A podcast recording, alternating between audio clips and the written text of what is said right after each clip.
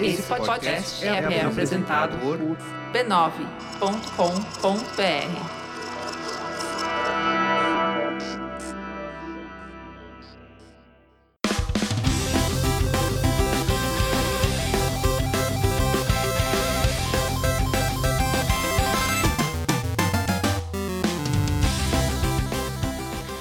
Ao vivo, Poco Pixel número 89, eu sou o Adriano Brandão, do meu lado tá o Danilo Silvestre, tudo bom? Tudo bom, beleza? Maravilha! Qual que é o tema de hoje, Danilo? O tema de hoje é videogame de vanguarda. Dá pra fazer vanguarda no videogame? Eu não sei nem se dá pra falar esse título três vezes muito rápido. videogame de vanguarda. Três tigres tristes. é, exato.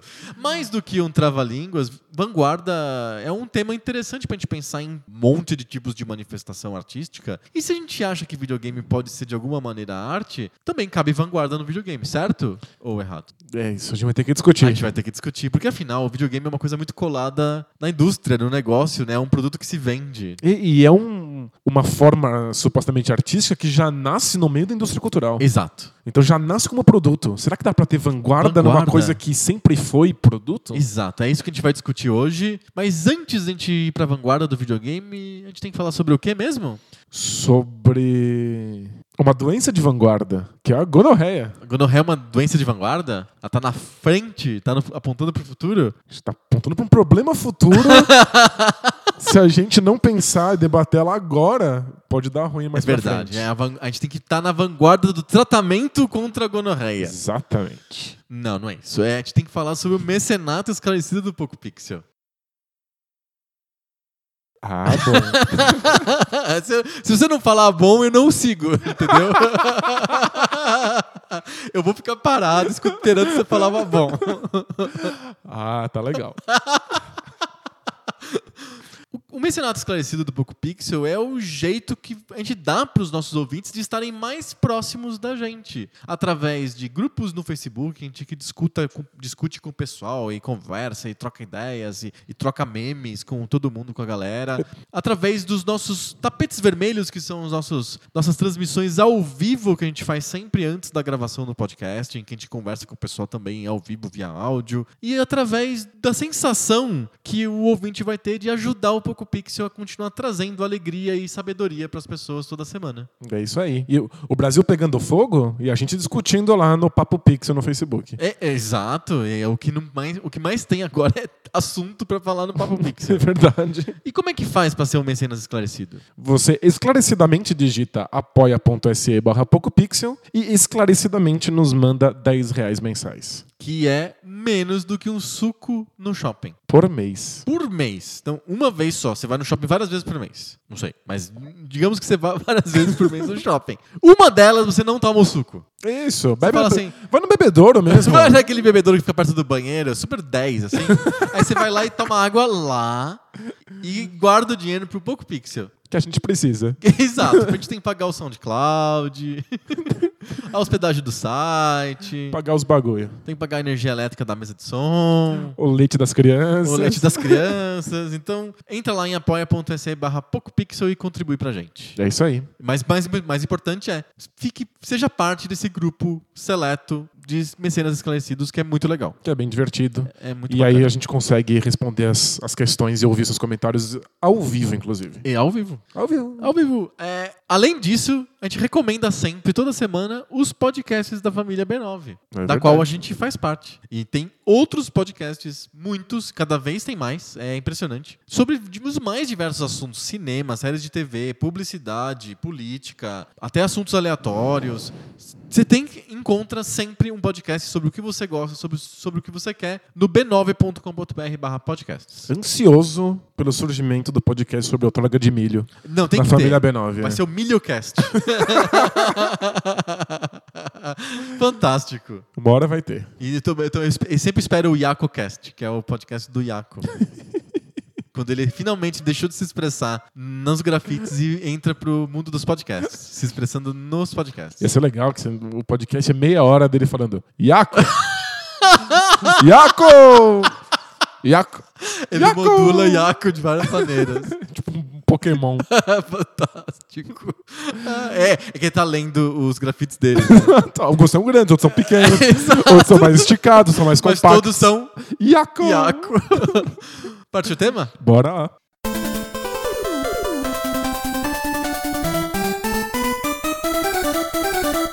Antes de falar sobre videogame de vanguarda, acho que a gente tem que falar rapidinho sobre vanguarda, né? É verdade. O que é vanguarda?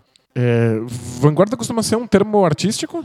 Sim, geralmente muito ligado à arte- à arte, né? Sim. Embora pode ser colocado em qualquer outra coisa, mas o termo vanguarda em si, se eu não me engano, eu posso estar falando uma groselha imensa porque eu não pesquisei antes. Boa. É, pois é. Sou brasileiro e não desisto nunca. É, vem do termo em francês avant-garde, que, que significa que está à frente. O pelotão da frente, é o que está na frente. É o que, portanto, é o que chega antes. E aí acabou, esse termo acabou sendo aportuguesado para vanguarda. Então significa toda a corrente artística, filosófica, que está à frente do seu tempo, que está apontando para um futuro, para uma direção diferente do que é o, o consenso no momento. É isso? É, em, em geral, são obras artísticas que inauguram um, um futuro movimento. Certo. Então são. A gente tem movimentos artísticos. Então você tem lá o romantismo, modernismo e esse- todas esses- essas Os ismos. metodologias, os ismos. E aí, eventualmente, aparece alguma obra que não se encaixa direito naquilo. É como se ela estivesse propondo um Uma coisa novo nova. conjunto. Aham. Alguma coisa que não cabe nos, nos conceitos que a gente já tem elaborados. Aham. Então, essas obras que inauguram novos movimentos são as obras de vanguarda. As vanguardistas, né? Exato. São, tem autores, artistas de vanguarda e obras de vanguarda. Geralmente se escolhe assim um- uma obra específica que inaugura o movimento bolota lá, X. E aí você acha que essa obra é uma obra de vanguarda. Ela está introduzindo coisas novas dentro daquele, daquela, daquele, daquela corrente artística. É, Enquanto está todo mundo fazendo as coisas mais ou menos das mesmas maneiras, está seguindo mais ou menos uma receita de bolo, alguém vai lá e propõe alguma coisa completamente nova que a gente não sabe sequer nomear. E aí isso inaugura um- uma nova corrente. Perfeito. Então, isso acontece em todos, os- todos os tipos de arte. E em tecnologia, volta e meia se falar sobre isso também. Ah, isso aqui é uma tecnologia de vanguarda, porque inaugura uma técnica nova X. Sei lá, é o primeiro. Primeira planilha eletrônica. Sei lá. O cara teve uma ideia nova e ele foi um vanguardista de tecnologia. Não é muito comum usar esse termo, mas pode, pode ser aplicado também. Ah, ele tem um. Aplica também nas ciências humanas, tipo sociologia, filosofia, É, acho que antropologia. Tipo, pensamentos de vanguarda, né? São pe- os pensamentos que não estão ligados a nenhuma escola, porque eles estão inaugurando uma escola em si. Aham. Mas eu acho esquisito pensar nisso do ponto de vista tecnológico. Porque me parece que a tecnologia. ela- Ou a ciência. ou a ciência, porque parece que ela está sempre prevista né, no, no, no que está fazendo agora. Hum. Porque a vanguarda é tipo uma ruptura com alguma coisa anterior, né? Ela está Uhum. propondo alguma coisa que ninguém imaginava que era possível. Sim. Na ciência não é sempre. Ah, um dia alguém vai conseguir colocar um microchip a mais nisso aqui. Entendi. Ah, um dia alguém vai conseguir um microchip menor nisso. Aham. Parece que É, sempre a- se realiza as coisas que a gente já, já sabia que ia acontecer. Aham. Precisaria realmente procurar Mas vamos pensar, por exemplo, o iPhone não é uma inovação. Até a- a- o surgimento do iPhone, ninguém estava pensando em celulares que também eram computadores, que, que tinham interface de toque num vidro e que acessavam a internet o tempo inteiro. E aí surge o iPhone. Ninguém esperava e todo mundo falou: caralho, nossa. Não é uma, uma inovação, uma coisa de vanguarda tecnológica? Não tô falando de artístico, tô falando de tecnológico. Talvez. É, Talvez. de alguma maneira, né?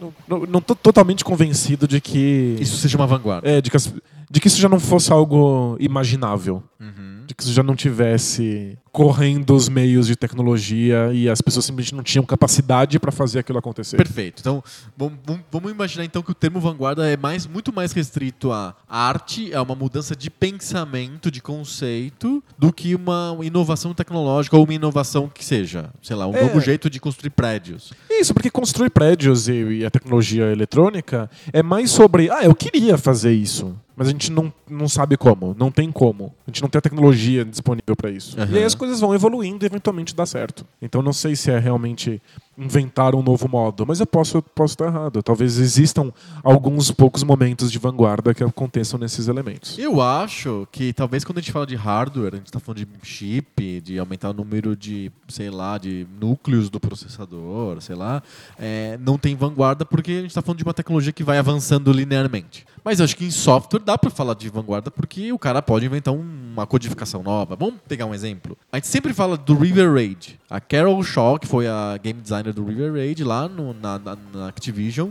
no começo dos anos 80, teve que fazer rebolar lá pros, o código do, do River Raid, é, trazer uma, uma jogabilidade mais aleatória e movimentos mais randômicos dos aviãozinhos inimigos para te dar um desafio maior e isso funcionar dentro de um Atari super limitado. Ela tem um código incrível. Ela, É, o que- ela resolveu o problema por código. É, o que aconteceu foi que as- os jogos de Atari, eles planejavam tela a tela. Aham. E a gente- são pouquíssimos os jogos que tem mais jogo do, que uma tela. Porque quando você planeja uma tela inteira e diz todos, tudo que vai ter nela, todos os inimigos e as cores, etc., você tá usando o espaço precioso do seu cartucho. Certo. Os cartuchos têm o quê? 4 KB? 8 KB? É, não, é absurdo, é muito É pouquinho. muito pouco.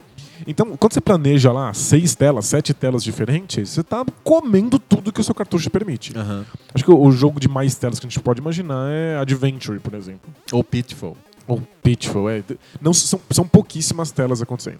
E aí no, no River Raid ela queria uma, uma longa jornada que tivesse uma centena de telas distintas. Mas ela não tinha como programar a tela por tela. Então ela criou um código que ensina o jogo a fazer essa tela. Então ela- o, o- códigozinho lá, das quatro, cinco linhas de código, explicam pro cartucho, explicam pro hardware como é que a tela vai ser inventada na hora. Ela não tá pré-programada. Aham. Só que se ela fizesse isso, simplesmente inventa uma tela aí com esses elementos. Ia sair nada a ver, o, nonsense. é, o jogo ia, ia ser randômico, então cada tela ia ser distinta uma da outra.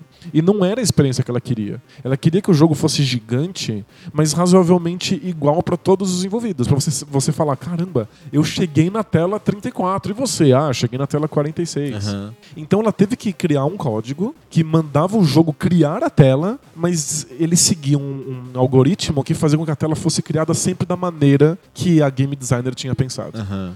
Na prática, o que ela fez foi inventar um modo com que todos os jogos modernos são feitos. Aham. Porque o que os jogos fazem é dar as, as diretrizes para que o hardware crie aquela, aquela cena na hora, em tempo real. Que inclusive causa o que a gente chama de, de pop-up. Sim, vai Que é aparecendo é os elementos. Você olha pro horizonte, tem porcaria nenhuma, mas vai se aproximando, eles vão surgindo. Porque Todo mundo o jogo que- tá criando. Todo ele. mundo que jogou Daytona USA sabe muito bem o que, que é pop-up, né? E alguns jogos, coitados, criam pop-ups tão perto do personagem que de repente você tromba com um poste que não tava que não ali. tava ali. Então, de fato, a, a- Carol Shaw inventou um- uma maneira de, de fazer código que revolucionou o modo como os jogos eram feitos. Dá pra dizer que foi um. O River Raid, de alguma maneira técnica, foi uma- um videogame de vanguarda.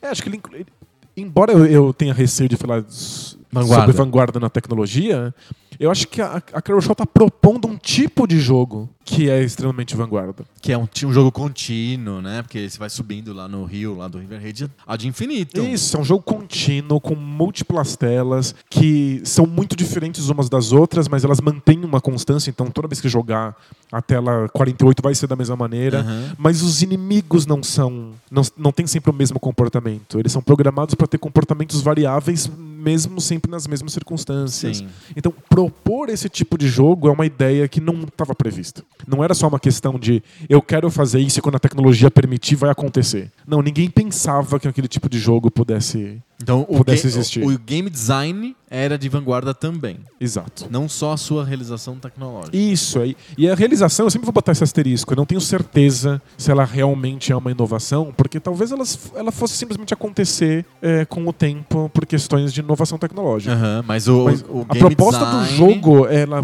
é completamente original. Ninguém tinha pensado É nisso porque, antes. se você for pensar, os jogos do, os outros jogos da Activision são todos tela a tela. Frostbite. O Pitfall é tela-tela, quando você termina uma tela, você aparece em outra. O, o Hero é tela-tela, você, você vai descendo, mas é tela-tela. E igual pou- Prince of Persia. E tem pouquíssimas telas disponíveis. Exato. Quando você termina essas telas, elas se repetem com uma outra cor. Exato. O Riverhead não. É, é realmente fluido. Tem uma transição que quando você destrói uma ponte, aí você vai pro outro lado da ponte. E é só, é só porque ele precisa dar um checkpoint pra você. Ele precisa dar uma diretriz do jogo de quando você é morrer, você- lembrar quando, que, que você precisa Isso. começar quando morre. Exato, é só isso, porque o jogo é meio fluido mesmo. Você percebe que ele, quando você tem a- entre uma ponte e outra é fluido, então aquilo é incrível mesmo pro Atari. É. O, o movimento do Mario Brothers, ele não é possível sem a ideia do River Raid. Concorda comigo? Sim.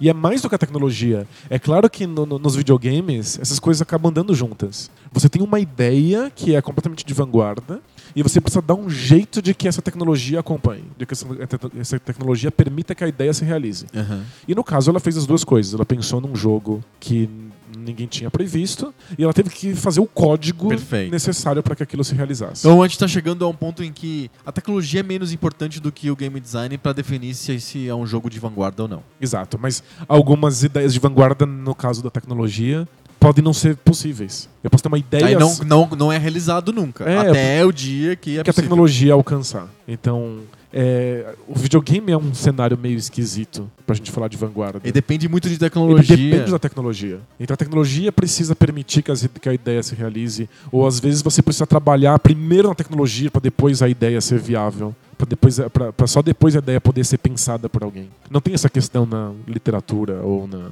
na, na música. Você não depende de que a tecnologia te acompanhe. Na, na música depende. Depende? Depende, porque ela precisa ser executada. E aí você tem duas coisas. Tem a tecnologia em si, por exemplo, os instrumentos, a, a limitação dos instrumentos. é, e também a questão do, da técnica do, do instrumentista. Ele também, é, você também depende de que exista um número X de instrumentistas que tenham uma técnica tão boa quanto você precisa para que a sua composição seja tocada apropriadamente. Perfeito. Então tem limitações técnicas e tecnológicas que a música tem. A literatura, a princípio, não. Se você consegue escrever, tá valendo. É, mas acho que a arquitetura também, né? O arquiteto também depende de algumas descobertas de engenharia. Isso é bem que clássico. permitam que as ideias Tem um dele caso fiquem de pé. clássico do concretista do o calculador de concreto do Niemeyer. Era um cara que trabalhava com o Niemeyer que o papel dele era fazer o cálculo para ver se as estruturas de concreto armado funcionariam ou não. Vocês ficariam de pé ou não? Então, o- um dos museus do Niemeyer, lá de Curitiba, lá, o que hoje chama Museu Oscar Niemeyer, que é um formato de olho, o Museu do Olho, ele tinha sido projetado há muitos anos pelo Niemeyer, mas o, cal- o calculista dele não sabia como fazer isso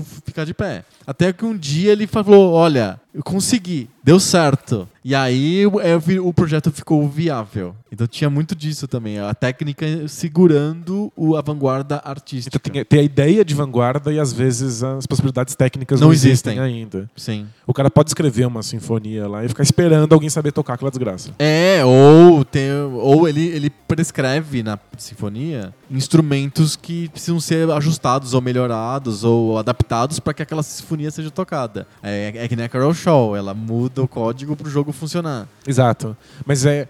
O que, é, o que há de realmente de vanguarda no River Raid é a ideia do jogo. E aí ela Isso. tem que dar um jeito da técnica funcionar. Perfeito. O quanto que cabe de inovação artística dentro de uma, um- uma- um jeito de se comunicar, que é o videogame, uma mídia, que é tão colada na indústria do entretenimento e, na- e no comércio? Como que a gente. Dá- até onde tem liberdade para o cara criar um jogo que seja absolutamente revolucionário, sem se preocupar com quanto que ele vai vender, quanto que ele vai fazer de dinheiro, e quanto que o departamento de marketing vai impedir ele de fazer. É, a gente tem dois problemas que são muito ligados ao videogame porque ele já nasceu na indústria cultural. Então ele já nasceu num, num momento em que a arte é feita para Ser vendida. O objetivo dela é ganhar dinheiro. Então, gente tem- O, o cinema, de alguma maneira, também. Acho que o, o, o cinema acho que nasceu sem estar tão atrelado à à- à venda. Então, que ele, ele, tinha, ele, ele nasce como. uma- Ele, na, na verdade, ele nasce como uma experiência de curiosidade, de quase científica, do tipo, vejam como que é pegar pessoas se movimentando e projetar numa tela. E, e depois é, é, veja o trem chegando na estação. Não, é, é isso, é. E depois vamos filmar essas peças de teatro aqui. Começa a ter ideia de filmar peças de teatro. É, então, mas sim, de certa maneira, quando o cinema Ele se realmente se, viabiliza desenvolve, como mercadoria. ele se viabiliza como mercadoria. É, Então, duas questões que os videogames sofrem por conta disso. A primeira é que muitos jogos eles estão demasiadamente atrelados à tecnologia. Então eles não são ideias que só podem se realizar quando a tecnologia der conta. Eles são pessoas que veem uma tecnologia, te dão lá o hardware e falam: faz um jogo que funcione nisso aqui. Porque o jogo precisa ven- vender o hardware. O objetivo dele é vender o aparelho. E o aparelho tem como objetivo vender os jogos. né? Ele Exato. se autoalimenta. Então, você fica preso um pouco no- no- nas suas ideias com aquilo que o hardware que você tem em mãos já sabe fazer. Aham. Você não fica tentando puxar, empurrar isso ao limite. Se você realmente tiver uma ideia sensacional que esse videogame não dê conta, o seu jogo não existe. Ele depende de que, do, do videogame que já está feito. A empresa não vai ficar tentando criar um novo videogame só porque você criou um jogo novo. Sim, sim, perfeito. Você não vai ter um cara que fica lá tentando bolar uma maneira nova de juntar concreto para fazer seu prédio ficar de pé. Uhum. Então, existe uma supremacia do console nessa brincadeira, o que já Certo. atrapalha um pouco as ideias muito inovadoras. Uhum.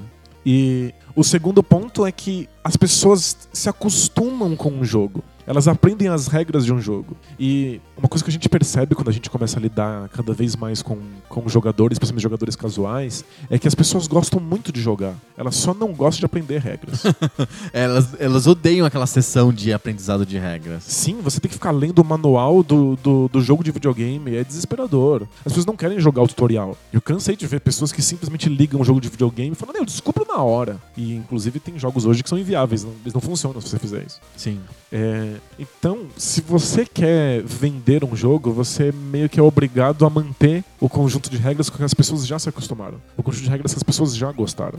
É por isso que sai tanta continuação no mundo dos videogames. Porque quando você se acostuma com o conjunto de regras e você tem prazer com ele, você já está acostumado com o desafio que ele te oferece, tudo que você quer é mais dele. Então no Nintendinho você lança 800 mil jogos de plataforma. Tá todo mundo perfeitamente acostumado com esse conjunto de regras que é proposto pelos jogos de plataforma.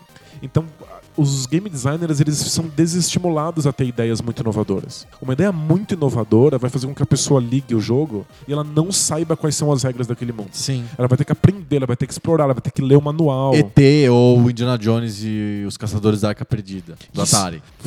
É, a gente tá pronto pra isso? Tá. Pra falar que ET é um jogo de vanguarda? De alguma maneira, ele tenta ser. Não sei se ele é, mas ele tenta ser porque ele, eh, ele coloca um monte de regras novas pro jogador que realmente, se o cara não lê o manual, ele não consegue jogar. O- o ET do Atari tem essa questão que dois ou três segundos depois que você começa o jogo, você vai cair num buraco, é inevitável. E as pessoas não sabem sair do primeiro buraco. Sim. Tem que levantar o pescoço Você tem que né? levantar o pescoço dele e aí voar pro, pro- pro- alto. Isso come lá aquele tempo que você tem pra fechar o jogo. E aí, assim que você finalmente consegue sair, você dá três passos e cai em outro buraco. Uhum.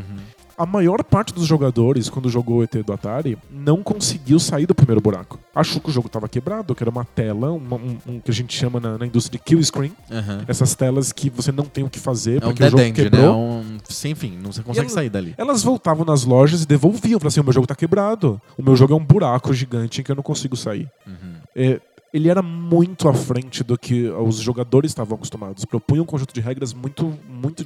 Acho que o Caçadores é até pior. Porque ele exige que você tenha o segundo controle à disposição pra controlar o menu. É, o- um, um dos controles do Atari é. é o inventário e o outro é o personagem. Sim. E, e você tem que usar esse inventário de maneira bastante obscura. Você tem que O que, descobrir que um são monte... aqueles desenhos? Você precisa do manual. O manual ele tem, o manual tem os desenhos e escri- escrito do lado o que, que é cada coisa. É porque ele sofre com uma limitação de hardware, né? Sim. Ele tá tentando. A ideia é muito avançada, mas o Atari não dá conta. Os, os, os visuais são muito abstratos. E o jogo, ele tenta ser tudo menos abstrato. O, o, o jogo de Indiana Jones, ele tá tentando ser extremamente fiel ao filme. Ele quer Uhum. que você use os mesmos objetos do filme, de maneiras que lembram o filme. Lembrando, ele, ele é baseado totalmente na cena do, do mapa do, do Caçadores da Arca Perdida. Em que ele tem que colocar o cetro e a joia na posição certa para a luz entrar e apontar no mapa onde que tá a Arca Perdida. E o, o jogo do Atari é baseado nessa cena, então você tem que fazer meio que essas coisas. E é muito difícil de montar isso no Atari. O cara rebolou para fazer, precisou dos segundo controle. Exato. Se e- o cara não lê o manual, ele fala, não, não, não, não, funciona. Não funciona. É porque ele tinha que pegar o controle 2. E se você não vê o manual e diz o que é cada item, você não vai saber, porque O que, que é o chicote? Porque no o que Atari que é tudo- o cetro. é tudo que- dois pixels e acabou. Sim. É, então, é, esse é um problema, né? Videogames sofrem com isso. Mas olha só que legal. O, o, o game designer do Caçadores, que eu nem sei se é o mesmo do DT, é, não é o Scott Warshaw lá. Eu não sei se ele é o, do, o, o- mesmo do, do ET. O ET é o- esse Scott Warshaw. É, ele tinha feito o Yars Revenge, que é outro jogo famoso por ser um jogo de vanguarda, porque ele traz coisas novas de jogabilidade pro, e ficou famoso como um excelente jogo. Sim, sim. O Caçadores e o ET, não. Eles realmente encontraram um limite pra técnico intransponível pro que eles estavam se propondo. Mas é bonito de pensar que ele tava querendo fazer um jogo de puzzle com uma baseado na história do filme no Atari. Sim, é uma ideia Ele tá tentando. extremamente inovadora. Ele tá é. tentando muito, ele tá querendo demais. O que, que- o que as pessoas apreenderam disso tudo? Esse cara tá explorando a franquia Indiana Jones pra tirar dinheiro das pessoas com um jogo quebrado. E isso é uma fama ruim, né? Não é, não, não é a realidade. Não, definitivamente não. Ele realmente ele, ele faz de, de bom coração, vai, o jogo. É, mas o, o, o que ele aconteceu... realmente quer fazer essa jogabilidade que vai ser explorada pela LucasArts 15 anos depois. Em jogos que realmente são sobre puzzles. Exato. A gente vai ter point and clicks que são jogos que são só puzzle. Sim. Mas qual foi o resultado? Que, o, o que, que o ET do Atari e o Caçadores da Arca Perdida do Atari fizeram com a indústria? Quebraram a indústria. Então fica evidente. Aí o, o departamento de marketing fala assim: fala pros game designers não querem inovar mais. Exato.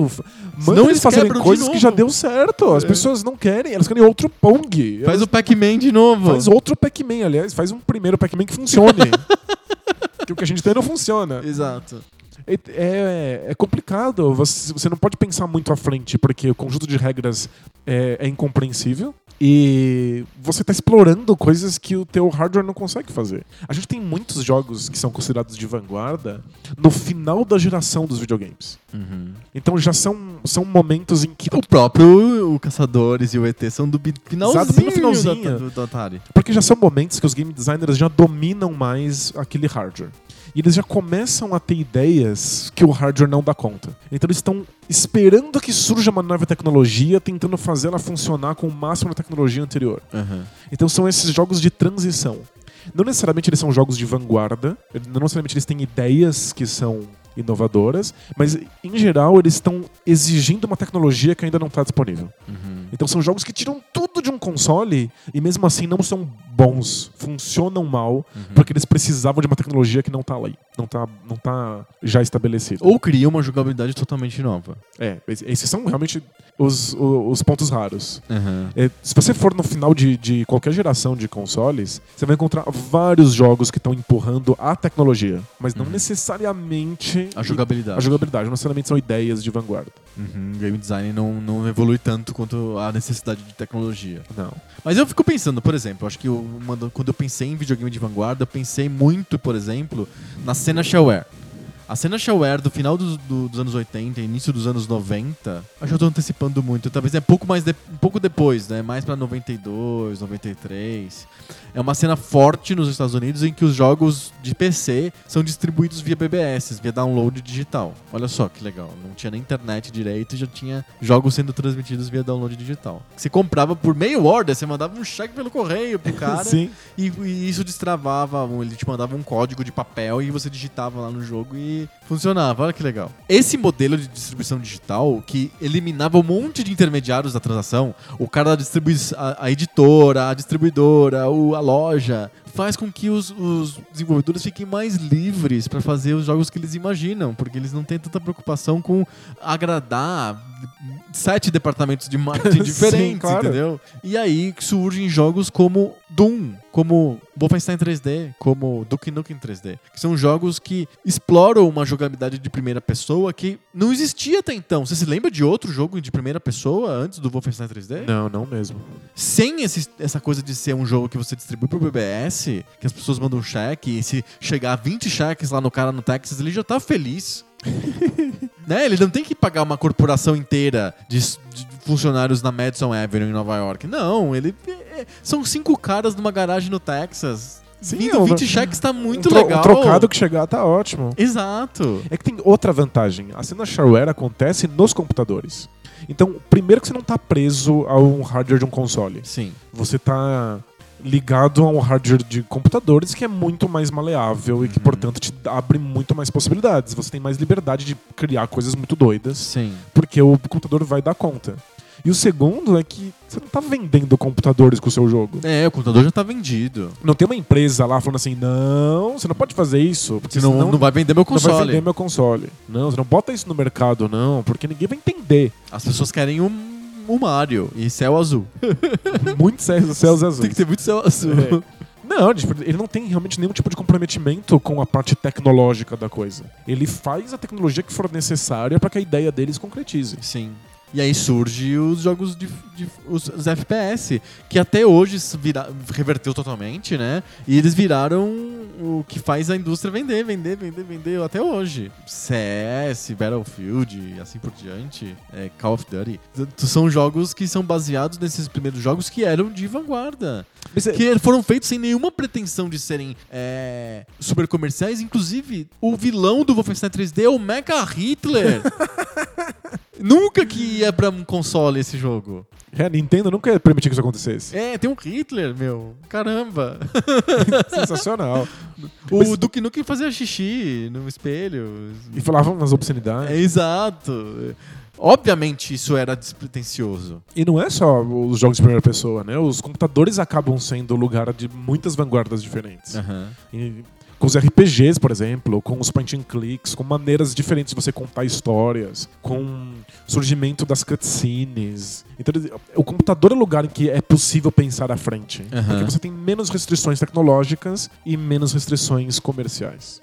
Acho que dá pra te ver como que a coisa evolui. Por exemplo, o Doom. O Doom, na minha opinião, é um baita jogo de vanguarda, porque ele pega, ele pega uma tecnologia nascente que é o 3D fajuto lá do, entre aspas, Mode 7, vou usar a terminologia da Nintendo. Tem um, deve ter um nome certo disso, mas eu vou chamar de Mode 7 para abreviar. É, e ele, ele coloca dentro de um- uma temática de monstros e ficção científica misturado e tal, com muita violência, tiro, sangue, etc. Vende lá por BBS e faz um puta sucesso, vira uma coisa comercial, dá muito certo. E aí, o que, que o cara fica? Ele deixa de ser o, o artista inovador na garagem, romântico, que precisa do, do cheque pra pagar o aluguel e foge do senhorio toda vez que chega o dia, da, dia do É aluguel. é o- é o seu madruga dos videogames. Isso, ele é o seu Madruga dos Videogames, é o La Boheme, né? É os- são os artistas em Paris que vivem do ar, não, nem se alimentam direito porque eles não têm dinheiro. E morre de tuberculose. Morrem de tuberculose, fogem do senhorio e estão criando a nova arte do futuro. O Carmack, o Romero lá no Texas era meio isso. Quando o Doom vende muito, o Romero principalmente fala assim: agora eu sou um rockstar, agora eu sou. Agora, vou fazer o próximo vou fazer, Doom. vou fazer o próximo Doom. E Fazer 400 Dooms diferentes, cada Você- um com uma cor. Exato, e, e vou explodir cabeças porque eu sou mega artista. E aí acontece o Daikatana. o Jordan Mechner é outro exemplo. Ele é um cara que realmente ele fez jogos de vanguarda. O, o Karateka é um jogo de vanguarda. É verdade. É um jogo que introduz o conceito de permadeath. Ele introduz o conceito de animações é, que diz, contam a história durante o jogo, que virariam cuts- cutscenes logo em seguida. Ele introduz os movimentos cinematográficos do personagem, com é, tem um rotoscoped lá, ele pega fotos do irmão dele, ele jogando, lutando karatê e, colo e coloca no jogo como modelo de movimentação do personagem. O Karateka é um puta jogo visionário. É verdade. O Prince of Persia vai mais a- vai além. Ele pega os mesmos movimentos cinematográficos, as mesmas cutscenes e introduz dungeon e enigmas e puzzles de movimento com lutas de espada e permadeath e, E uma, tempo. uma física extremamente sofisticada que se torna muito gostoso se jogar por todos os lados, se pendurar pelas coisas. Exato. Pu- dois jogos realmente de vanguarda. Não, o Mechner não foi pra frente depois disso. Ele não consegue, assim como o Romero, ele não consegue ser um artista consumado depois que ele cria as obras-primas dele. Mas é, é normal na indústria cultural, porque você pega um artista que fez uma coisa de vanguarda e você dá muito dinheiro e muitos funcionários e um estúdio na mão Bota desse ele na indústria, é. Você bota ele na indústria e fala, faça o próximo sucesso. E Mas é- o Prince of Persia de novo aí. Aí não E sai. Quanto, e quanto mais caro, quanto mais dinheiro, quanto mais tempo envolvido, mais risco tem nessa produção. E, portanto, menos vanguarda ela vai se permitir ser. Ela começa a usar as regras anteriores para tentar garantir que as pessoas vão entender o que está acontecendo. O jogo de vanguarda ele sempre corre esse risco, que as pessoas não entendam o que está sendo proposto. Então, em vez de fazer um jogo revolucionário, ele fez outras versões de Doom que usavam basicamente as mesmas regras. E as pessoas olhavam e falavam, é só isso? É, não dá. Eu quero Revolução de novo. É, eu quero outra coisa. Eu, eu acho que a gente tem muito mais jogos de vanguarda saindo nas gerações em que isso é barato de fazer. Em que você tem um ou meia dúzia de. Cara, um cara no Apple II. De.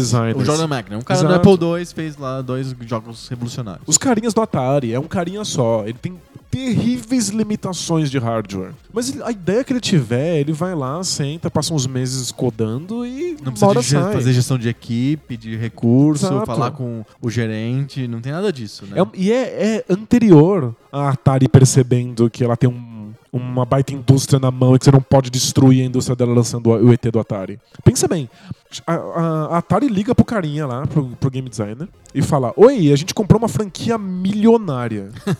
a, gente, com- a gente gastou um, um milhão de dólares pra ter os direitos de um jogo do Atari.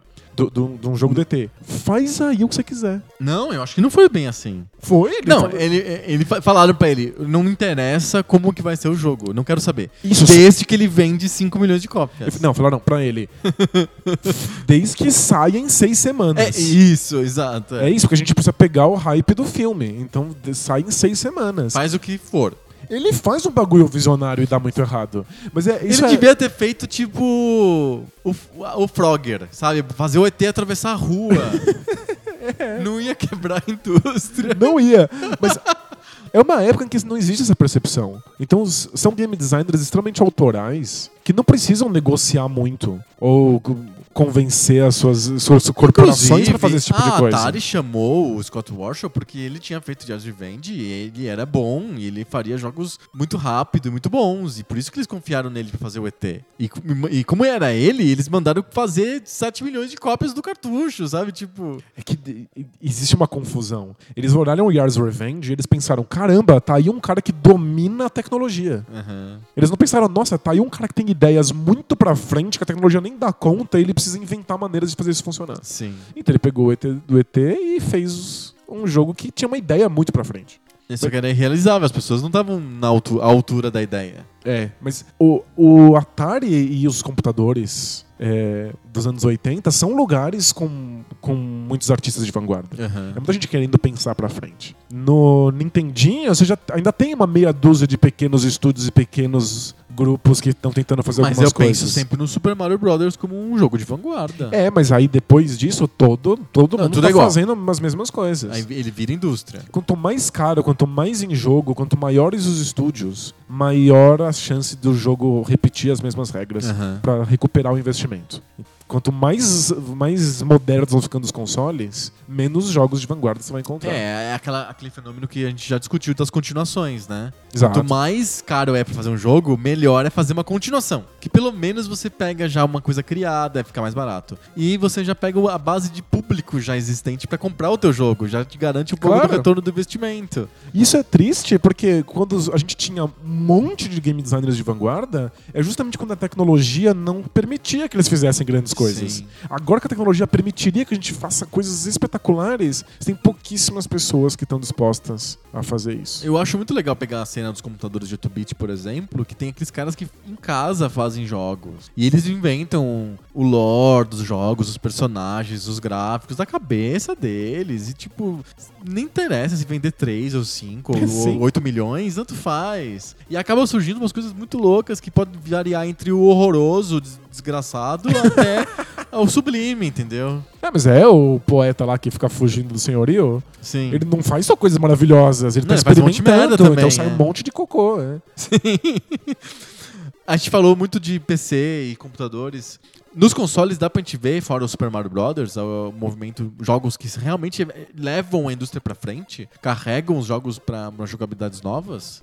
Acho que acontece, embora com uma frequência muito menor. Menor, né? É, acho que a Nintendo tem várias dessas sacadas e eu sinto que a Nintendo sempre se forçou a ser de vanguarda porque ela quer ensinar pros outros game designers o que pode ser feito. Tipo o Mario 64. É, e The Legend of Zelda. O Legend of Zelda, sim. Então, são coisas assim, olha, a gente vai ter ideias muito à frente do nosso tempo. Então a gente vai ditar o que é um jogo do futuro. E depois que a gente fizer, vem pra cá e faz tudo igual. E a gente vai ganhar dinheiro com isso. Sim. Então eles, eles querem.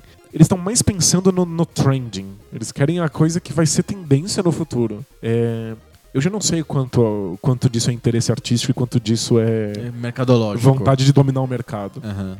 Existem alguns, alguns pensadores que dizem que o, o videogame não se insere muito nessas categorias artísticas. Ele se insere mais no mundo da moda. E que ao invés de uma vanguarda que dita uma coisa nunca antes pensada, É uma tendência. você simplesmente cria uma tendência que as pessoas vão seguir porque com isso você domina uma parte do mercado. Eu acho que isso é verdade a partir de um certo ponto. Eu acho que até, sei lá, 96, sei lá, tô chutando uma data. Existe sim videogame feito de maneira artística sem, e, e revolucionando o game design an- antes com um pensamento nisso, antes de ter um pensamento de tendência, de pegar a próxima onda, como a moda faz.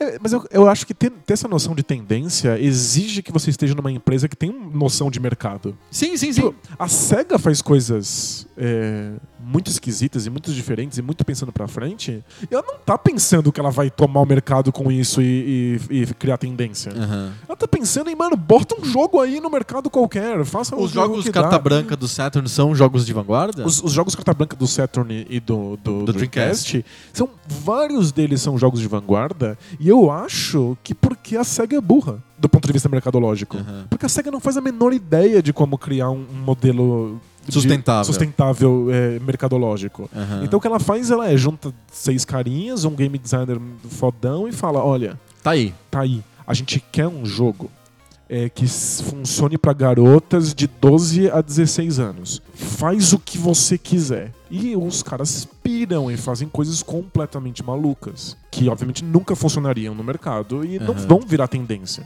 Eventualmente, como acontece nesse tipo de coisa, uma ou outra coisa no futuro é retomada e aí acaba virando tendência. Mas muito, muito depois. Tem muita coisa isolada, perdida. A Nintendo nunca faria isso. A Nintendo sempre faz as- é, os jogos do futuro que funcionem agora, que sejam super controlados, não vai ter muita piração. Aham. Eu fico pensando mesmo em Shenmue, como Shenmue é um jogo De vanguarda. de vanguarda. É um jogo que tá propondo coisas que não eram imaginadas e tá pra isso é, mudando a tecnologia e mudando o jeito com que os- o, o financiamento, a produção de jogos é feita. Então é um jogo que envolve centenas de pessoas e milhões de dólares.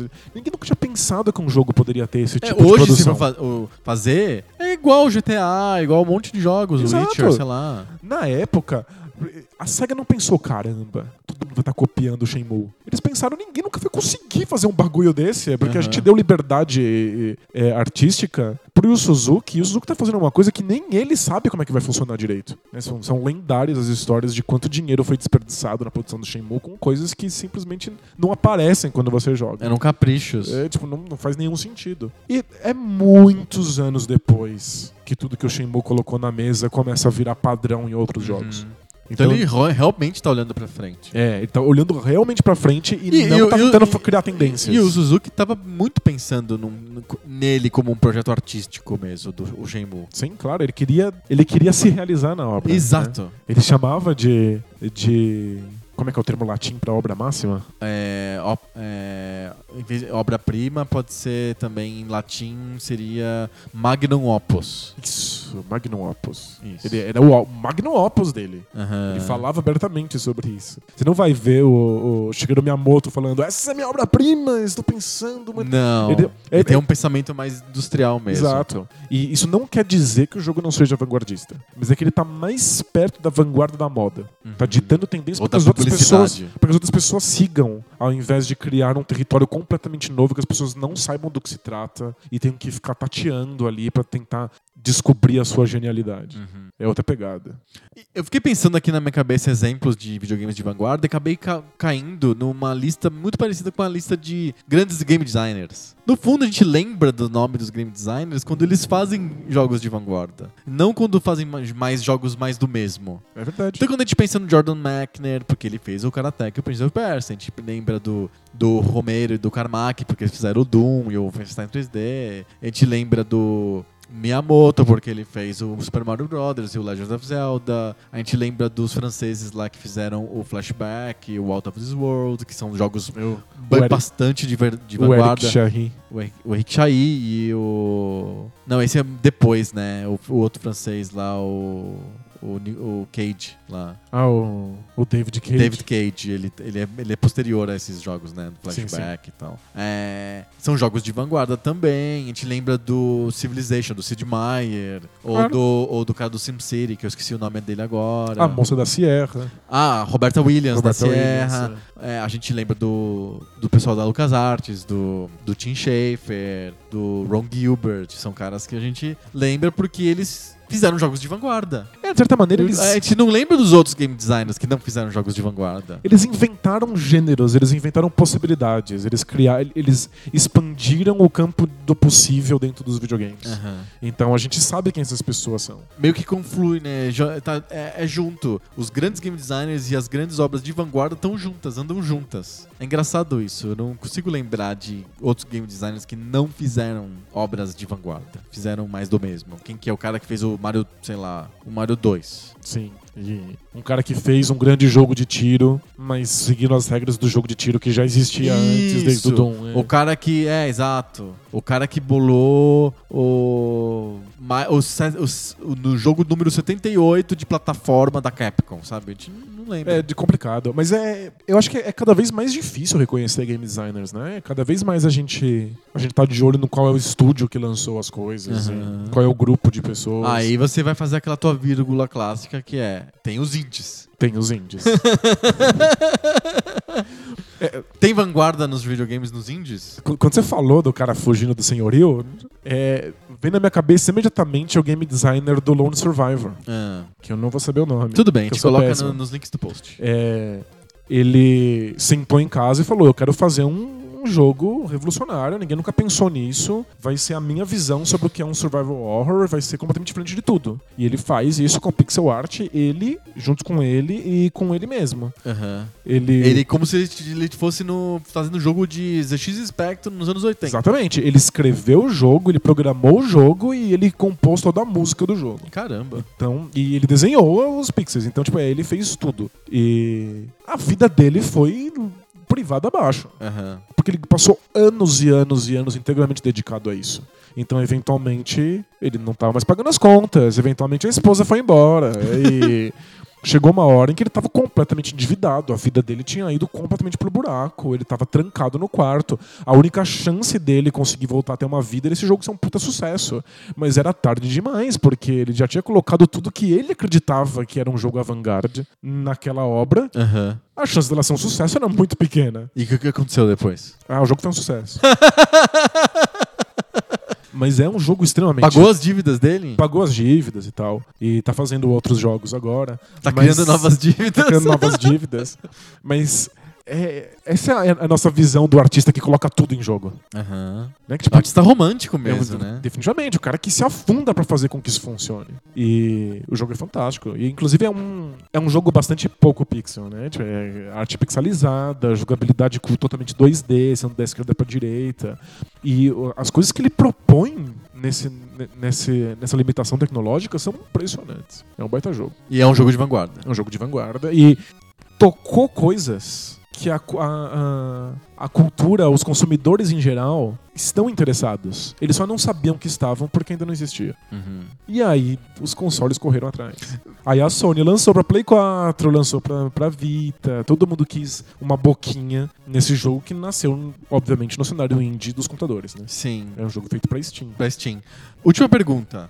Quanto, mais a história do videogame, dos videogames avança, mais difícil é fazer videogame de vanguarda? Porque no começo era muito mais fácil para o pessoal da Activision fazer jogos de vanguarda pro Atari, porque ninguém tinha feito um jogo diferente de atire no asteroide e qualquer coisa que você fizesse era de vanguarda. E hoje tem a história de 30, 40 anos de videogame nas suas costas e é bem mais difícil de ser inovador? Ou não? É, é que nem na arte que tem mil anos de pintura e você continua inovando. Então, eu acho que do, do ponto de vista do conceito, as coisas não são mais difíceis. Eu acho que inovações artísticas elas surgem, elas não, não- elas não vão se esgotando, né? Tipo, Aham. não, não é uma fonte esgotável de criatividade. Sim. Então acho que não. Não- ainda tem pessoas tendo ideias sensacionais e sendo muito inovadoras. É, talvez a gente não reconheça essas ideias como é, criações de gênero, como era no Atari.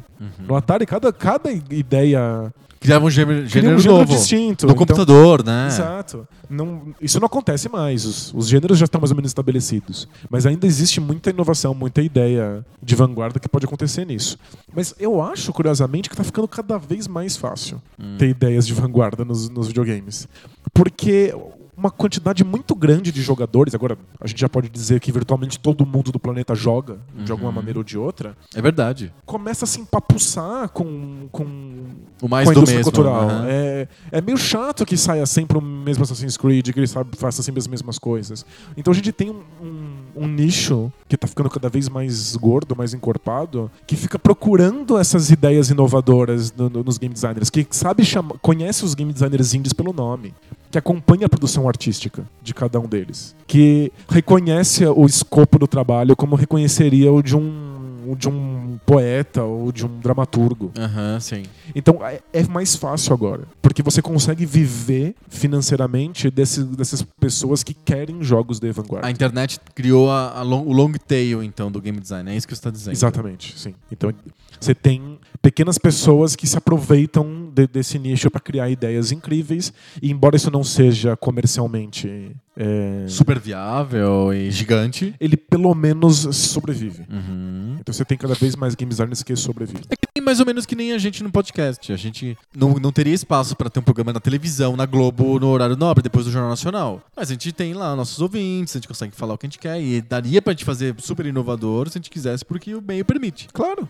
E você tem, por exemplo, a Sony querendo que o seu console pareça mais interessante, mais descolado, mais maduro, ela con- contrata esses game designers inovadores pra fazer um ou outro joguinho de vanguarda só pra mostrar que tem coisas diferentes dentro desse cenário Sim. rarefeito do, do, dos joguinhos Ela não atuais. quer deixar que seja cenário só do Steam, né? Exato. Então o Jonathan Blow, que pra mim é o game designer de vanguarda que existe hoje, tipo, não tem ninguém pensando videogames de maneira tão diferente quanto o Jonathan Blow, Aham. faz o The Witness e imediatamente ele Tá sai pra. PlayStation 4. É instantâneo. Então é, é mais fácil ser artista de vanguarda hoje de videogame do que jamais foi. Legal. Então, a gente chegou a conclu- conclusões bem legais. A gente chegou à conclusão de que sim, dá pra fazer videogame de vanguarda. A parte da tecnologia, a tecnologia é um componente importante, mas o conceito dá pra ser de vanguarda muitas vezes. Tem vários exemplos disso. Sim. E que dá pra fazer cada vez mais vanguarda de videogame hoje, com a internet, com essa o long tail funcionando a favor de sustentar caras que, como o Jonathan Blow, conseguem fazer um jogo super diferente e vai pro PlayStation super mainstream. É, fica viável. Aham. Você consegue vender um milhão de cópias O que não era nem nada viável no, sei lá, no 64. de jeito nenhum. O The Witness vendeu um milhão de cópias rapidinho na, na, na- na PSN. com um jogo que os conjuntos de regra deles não, dele não faz absolutamente nenhum sentido para um jogador convencional. Aham. Ele tá propondo coisas que a gente nunca imaginou que eram viáveis. E dá pra viver e enriquecer e fazer o próximo jogo com essa grana. Sim. Então, é um cenário promissor. E eu acho que a gente percebe mais isso quando a gente volta pro passado e olha os jogos de vanguarda que existiam antigamente. Eles mostram o que é que foi feito, o que é que foi revolucionado, inclusive para você perceber quanto que os jogos de hoje são mais do mesmo e conseguir dar valor para aquilo que é verdadeiramente diferente. Sim. É, é importante olhar os jogos de vanguarda que passaram por, por- pela gente. É, tipo, é- talvez essa seja a real história importante dos Dos videogames. A história das revoluções dentro da, da indústria, né? Exato. Muito bom. Fechamos nosso tema. Acho que é a hora de sair das revoluções e ir pro nosso high five. Bora lá.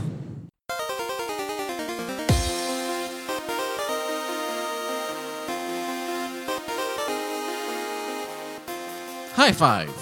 High five. High five é aquela hora do nosso podcast que a gente para de revolucionar a prosa e revoluciona a poesia. Olha só que bonito. São cinco versos. É, todos são poemas de cinco versos. Na verdade, a gente não tá revolucionando porra nenhuma, a gente tá indo pro lado BuzzFeed da vida e a gente tá fa- continuando falando de videogames, mas numa pegada de listas, a gente escala um tema. E essa semana qual que é o tema? São as falhas mais irritantes dos videogames. E a gente lista, cada um de nós lista cinco itens dessa, desse tema. No caso, a gente vai listar cinco falhas irritantes e vai comparar as listas. E a gente chega a conclusões divertidas através disso. Seria o BuzzFeed de vanguarda? É, já foi, né? Acho que teve um dia que foi de vanguarda, hoje é mainstream. Hoje os caras escreveram um texto com três parágrafos. Uau, super de vanguarda. Não é uma lista? Tem um parágrafo inteiro, né? Exato, frases, né? Tem orações coordenadas, subordinadas. Funciona muito bem, é muito vanguardista. Qual foi o critério pra sua lista? A minha lista, a gente pensou em falhas, coisas irritantes que acontecem nos videogames. E aí pode ser hardware, pode ser software. Eu, a minha lista tem muito hardware, mas pode ser software também. É, minha lista tem um monte de pau de hardware e alguns paus inaceitáveis, absurdamente malucos de, de De, software. de software, né? É isso. E eu fiz uma lista que inclui algumas coisas universais e algumas coisas pessoais. Ok. E como o do debate de bolso da semana é seu, eu começo então no high five. Acho que todos eles são muito pessoais pra mim. Ah, é? Com exceção de um, que ele é tão universalmente falho que eu não tinha como não colocar É, aqui. talvez eu, eu tenha colocado esse mesmo na minha lista Deve, também. é, acho que deve, deve, Deve ser um aparecer. crossover. É, eu acho que sim, mas não é o meu número 5. O meu, a minha falha irritante dos videogames número 5 é o que eu chamei de encaixe ninja do cartucho. Os videogames de cartucho deveriam ser muito simples, assim, idiot proof, você coloca o cartucho, liga e funciona, certo? Certo. Errado, porque tem muitas vezes que simplesmente encaixar e ligar o videogame não funciona. Fica. aparece porcaria na tela, sujeira na tela. Não sei o que acontece. Você tem- aí você desliga. Isso aconteceu muito no Supercharger. Que eu achei que era o nosso clone do Nintendinho. Nintendinho. é. Você desligava o videogame, aí você mexia um pouquinho pra, um pouquinho pra cima. Aí você ligava, não. Aí você desligava um pouquinho pra outro lado. Não, não funcionava. Aí você puxava um pouquinho pra cima. Opa, foi! Ele exigia uma precisão super É, tipo, ultra na hora de encaixar o cartucho. De foguete pra enfiar um Caramba, no é cartucho. um cartucho. Não devia ser assim, não foi projetado pra ser assim. E eu não tenho a menor ideia de que por que Katsu eu tinha que ficar ajustando a posição do cartucho no Supercharger. E eu me lembro que no Atari também acontecia demais Exato. isso. Então, dois dos meus cinco erros são relacionados a cartuchos que encaixam mal nos, nos sério? consoles. É. É tão irritante e tão comum, especialmente muito pra, comum. pra- pra- pra nossa vida pouco pixel, que pegou dois do- do- dos meus cinco. Eu acho que isso melhorou com o tempo, porque eu, eu me lembro de menos erros de cartucho no Super Nintendo e no 64. Ah, mas tem. Mas tem? Ah, você vai ouvir aqui.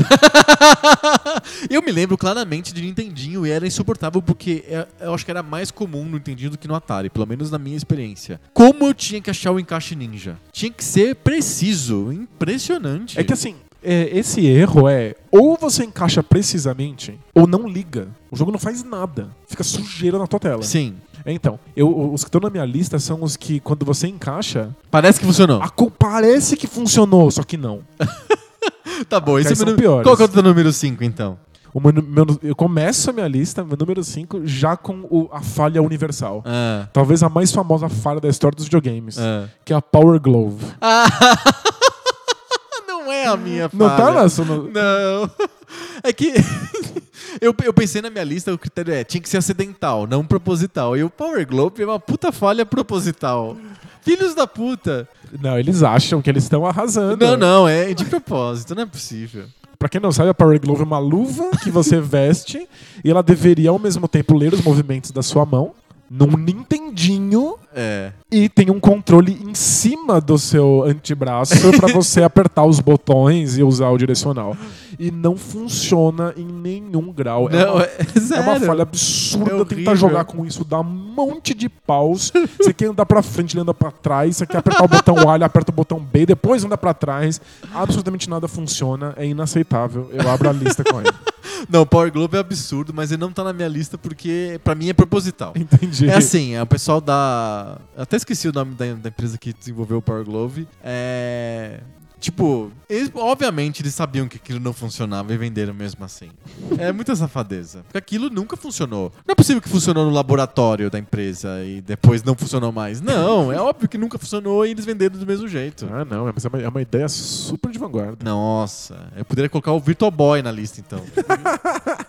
que é uma coisa quebrada por conceito. Não, O mas é- meu- pelo menos funciona. É, é, é, É funciona. horrível, mas funciona. É, tá bom. O meu número 4 é o meu erro universal. Ah, Eu não tive essa experiência porque eu não tive o console em questão. Mas é tão famoso, tão famoso, tão famoso que eu tive que colocar na minha lista. Eu tô falando, obviamente, do leitor ótico do PlayStation. É, o número 3.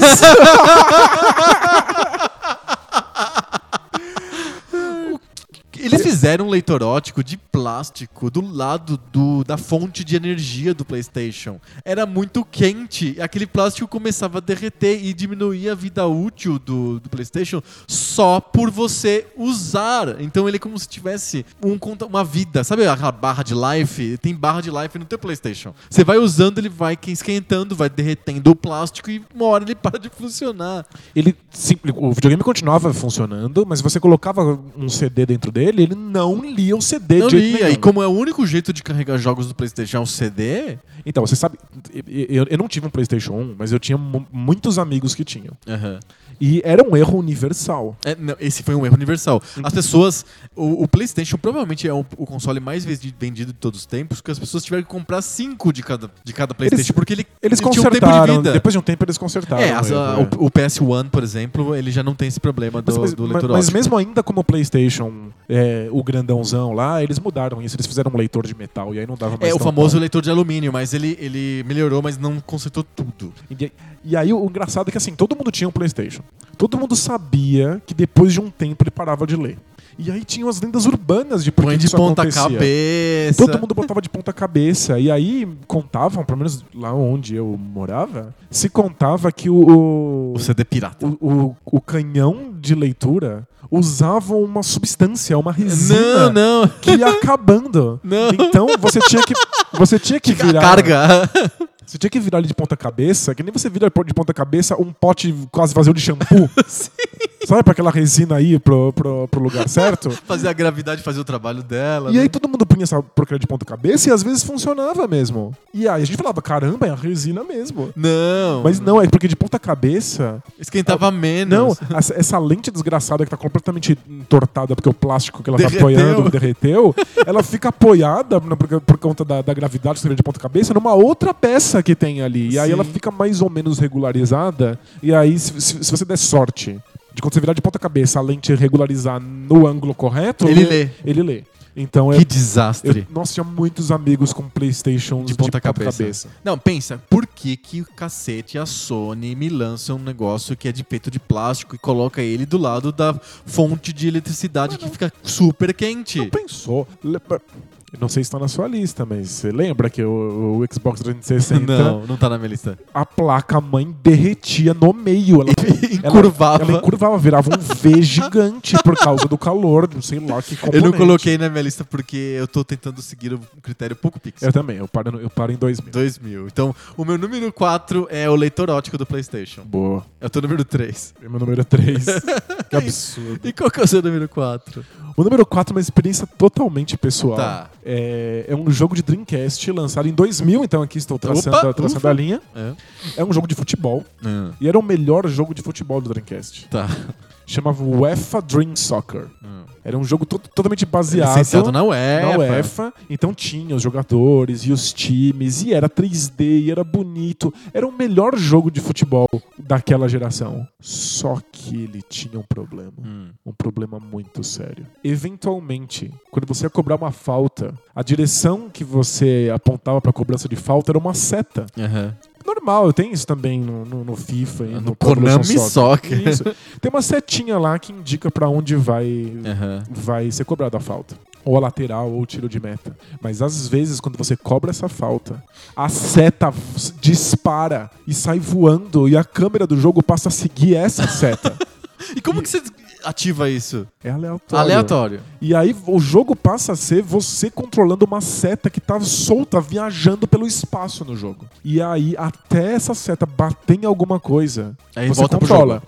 Quando essa seta bate em alguma coisa, a bola faz todo o percurso da seta que você fez e bate naquele lugar. Você pode fazer. Você pode ficar passeando, escrever cu no ar, desenhar uma piroca e depois entrar no ângulo lá no gol. E aí a bola Gente. faz esse, esse percurso. Indefensável. Defensável, lembra, pra quem assistiu Capitão Tsubasa ou Super Campeões, lembra tipo o chute do arco-íris É. do Oliver Tsubasa. Gente. Com- Não dava pra jogar. Era um jogo bom, um jogo legal, um dos grandes jogos de A- futebol. Até acontecer isso. Até dar essa, essa falha que era Gente. irritante. A gente morria da risada, óbvio, mas era absurdo e quebrava o jogo completamente. O UEFA Dream Soccer. O UEFA Dream Soccer Tem um- uma pane, não é parecida, mas tem um. Lembra um pouco que é uma pane clássica do Indiana Jones Fate of Atlantis. De- uma- no, em Atlântida, no final do jogo, você faz um puzzle, se você clicar num lugar lá errado, o Indiana Jones some.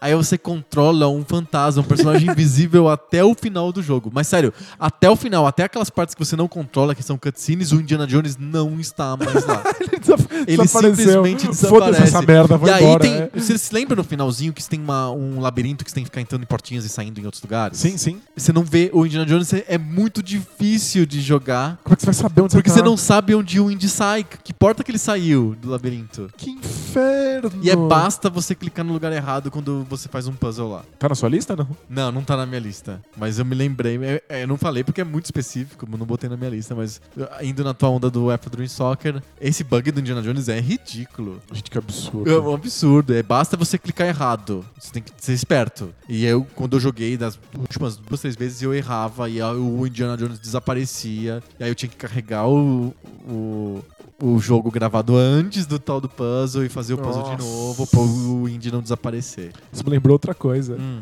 É, no jogo Le Mans, 24 horas, jogo de corrida Aham. do PlayStation 1 no Dreamcast, se você ficasse de lado, porque você, sei lá, bateu numa parede ou você foi fechado com uma parede, então se você ficasse de lado e sua velocidade chegasse a 0 km por hora, então se você parasse completamente, você era teletransportado para um limbo em que a tela era tudo preto. E você podia correr o quanto você quisesse, É uma experiência mística. numa velocidade absurda, só que você nunca cruzava a linha de chegada porque você estava flutuando no limbo. Então a gente Gente. subverteu o jogo, que era um jogo de ver quem chegava primeiro, pra virar um jogo de luta. Quem conseguia Chegar bater, no limbo. bater no, no, no cara e deixar ele de lado e ir freando até que ele fosse enviado pro limbo. O último sobrevivente ganhava. Fantástico. Que absurdo. Gente. O meu número 3 eu chamei de O Mistério do Botão Fofo. Você já teve botão fofo? A coisa mais irritante, eu acho, para um jogador de videogame é quando o botão do controle fica fofo. Ele afofa. Aí você vai apertar, ele não faz. e- e- Ele aperta, ele, ele afunda, mas você sente que o afundar é um pouco diferente. Ele não é um afundar normal. Não faz clique, né? É, não tem aquele ligeiro clique, ele fica fofo e não funciona direito. E às vezes ele faz ação, às vezes ele não faz ação. E aí você, Gente. dependendo das suas condições financeiras, você fica com o botão fofo por muito tempo. E você tem que conviver com o botão fofo. Já vi botão fofo no Atari, no, Não, Nin- no Atari tinha muito problema no de botão fofo. Nintendinho, no Super Nintendo e no 64. É impressionante como... São os botões fofos que eu conheço. Sim, é impressionante como tem problema de botão fofo. Eu não sei o que causa isso. Por que, que o botão fica. f- Ele tava bom e de repente ele fica fofo. Eu não- Fofo. um botão flácido. É, né? não sei o que acontece, o botão fica fofo, é extremamente irritante e nada pior do que eu tinha, um, acho que um dos controles do Supercharger tinha um botão fofo e você, ficava tentando evitar de usar aquele botão, é, é tipo, é ridículo e, e surge do nada, é um mistério da fé, eu não sei o que acontece, o mistério do botão fofo é o meu número 3. E o 64, que ficava com o analógico fofo? E tinha isso? O analógico quebrava dizer, ele continuava funcionando, mas ele era molengo. Sei. Então, se você coloca o, o controle sozinho numa posição, tipo, de pé, o analógico cai pra baixo, né? Tipo, ele, ele não fica sempre no meio, ele fica fofo. Ele não, ele não né? tem mais. Não ele tem mais resistência. Tumescência suficiente. Exato. É, é um, é um analógico brochado, assim, é. Um pau meio mole. O teu número 3 é o. É o, é o canhão de o- leitura do, o, o, do o leitor PlayStation. ótico do PlayStation. Exato. Então eu vou pro meu número 2, que é um erro de software, mas que tem uma origem no hardware, talvez. Mas eu não sei, porque é muito misterioso. Eu chamei de erro de CRC no arquivo A06. Quando você copia o jogo, sei lá, Day of the Tentacle, no PC, ele tem 18 disquetes de 3,5 polegadas. Ai, E você vai puta. descompactar o jogo que tá em 18 arquivos e dá erro no sexto. Pior ainda se fosse no arquivo 17, né? Que aí, tipo, Você faltava tudo um de novo. e demorava. Você lembra quanto demorava aquilo? Nossa, é uma vida inteira. Demorava dias pra você descompactar todos os arquivos. É por isso que a gente chega aos, aos 30 anos sem memória nenhuma na vida. A gente gastou a vida inteira esperando o jogo carregar, sabe? Exato. Aí você vai instalar o jogo no teu HD. Aí você pega os disquetes do teu amigo. E aí, por algum motivo desconhecido, ninguém sabe, o no meio lá, um dos arquivos do meio tá com pau. Nossa, que desgraça. Qual que é o código? É o erro de CRC no arquivo A06, que é o ARG06. Podia ser o R06 também se fosse arquivo RAR. Depende do compactador que você usou. Eu vi essa merda milhões de vezes na minha vida, mas eu nunca ia lembrar do código. Você já deve ter sofrido muito com esse Muito, arquivo. mas bilhões. O arquivo A06, A07, A08. Nossa, maldito. Maldito, ele, ele interrompia o trabalho. Você não conseguia ir pra frente porque o do meio tava até errado. E às vezes você não tinha mais contato com a pessoa que te deu os disquetes. Você tinha que falar com o cara, ir na casa dele pra querer gra- copiar. E às vezes você já tinha instalado antes, tava tudo certo. Quando você instala de novo, erro no arquivo 5. Disquete, disquete é O uma, o uma, disquete- falha, de- uma falha in- in- incompreensível. Ele, ele, ele tem que É pior que a Power. Glove. Deve tirar da Power Glove e botar disquete. Disquete, pensa, ele, ele te gringola do nada. Ele- você não fez nada e ele não funciona mais. É místico, eu não gosto de você. Tem que ser puro de coração, senão não funciona. Você pegou nele com uma energia negativa, ele des- desintegra. Por que, que o disquete funcionava e não funciona mais? Não faz sentido. E eu, eu vivi. Acho que não tinha jogo que não tinha, tinha pau em um dos disquetes. É verdade. E Impressionante. parava de funcionar de um pro outro. Que irritante é o meu número 2, o erro de CRC do arquivo A06. Boa. E o teu número 2? O meu número 2 é quando você coloca um cartucho e ele não funciona direito. É. Só que num console específico, que é o 64. 64. Quando você encaixa o diacho do cartucho e não, não rola, o jogo começa mesmo assim. Ah, é? É, só que começa todo fodido. Fica psicodélico. Psicodélico. Do tipo, tem o, o Mario 64, o Mario não tem membros. Sério? Sério, ele vira uma cabeça que fica. Uma cabeça fantasma. Uma cabeça fantástica que fica se arrastando pelos cenários e atravessando os cenários. É, se arrasta. É, É horrível. desesperador. tudo quebrado. Pesadelo. Os personagens se repetem, então, tipo, todo mundo é um copa, sabe? Parece que você tomou é, é, LSD. Estragado. E, tipo, pelo menos, se você vai ter esse erro inaceitável que é cartucho que você encaixa e não funciona, pelo menos tem a decência de não ligar. Não Ele me liga. liga. Não me liga e me finge que o jogo tá funcionando pra depois eu descobrir que a cabeça do Mario tá flutuando. E fora o pesadelo que isso causa, né? E o, o, o erro que dava no Ocarina of Time é muito famoso. Porque o Ocarina of Time liga o jogo normalmente, você pode continuar jogando de boa, só que com uma tela preta gigante na tua frente. Então, tipo, o jogo tá rodando lá atrás, mas fica um quadradão preto Te enorme que te É um acompanha, encosto. com um monte de códigos escritos Sério? e a frase I love you. I love you. Eu, eu até anotei esse erro como o I love you do Ocarina of Time. Meu Deus, I love you. E aí você fica jogando, vendo pelas, pelas beiradas da TV, sabe? E I love you. E com o I love you gigante na tua frente, no meio de uma tela como preta. assim? É, o que, que foi isso? Você foi hacker?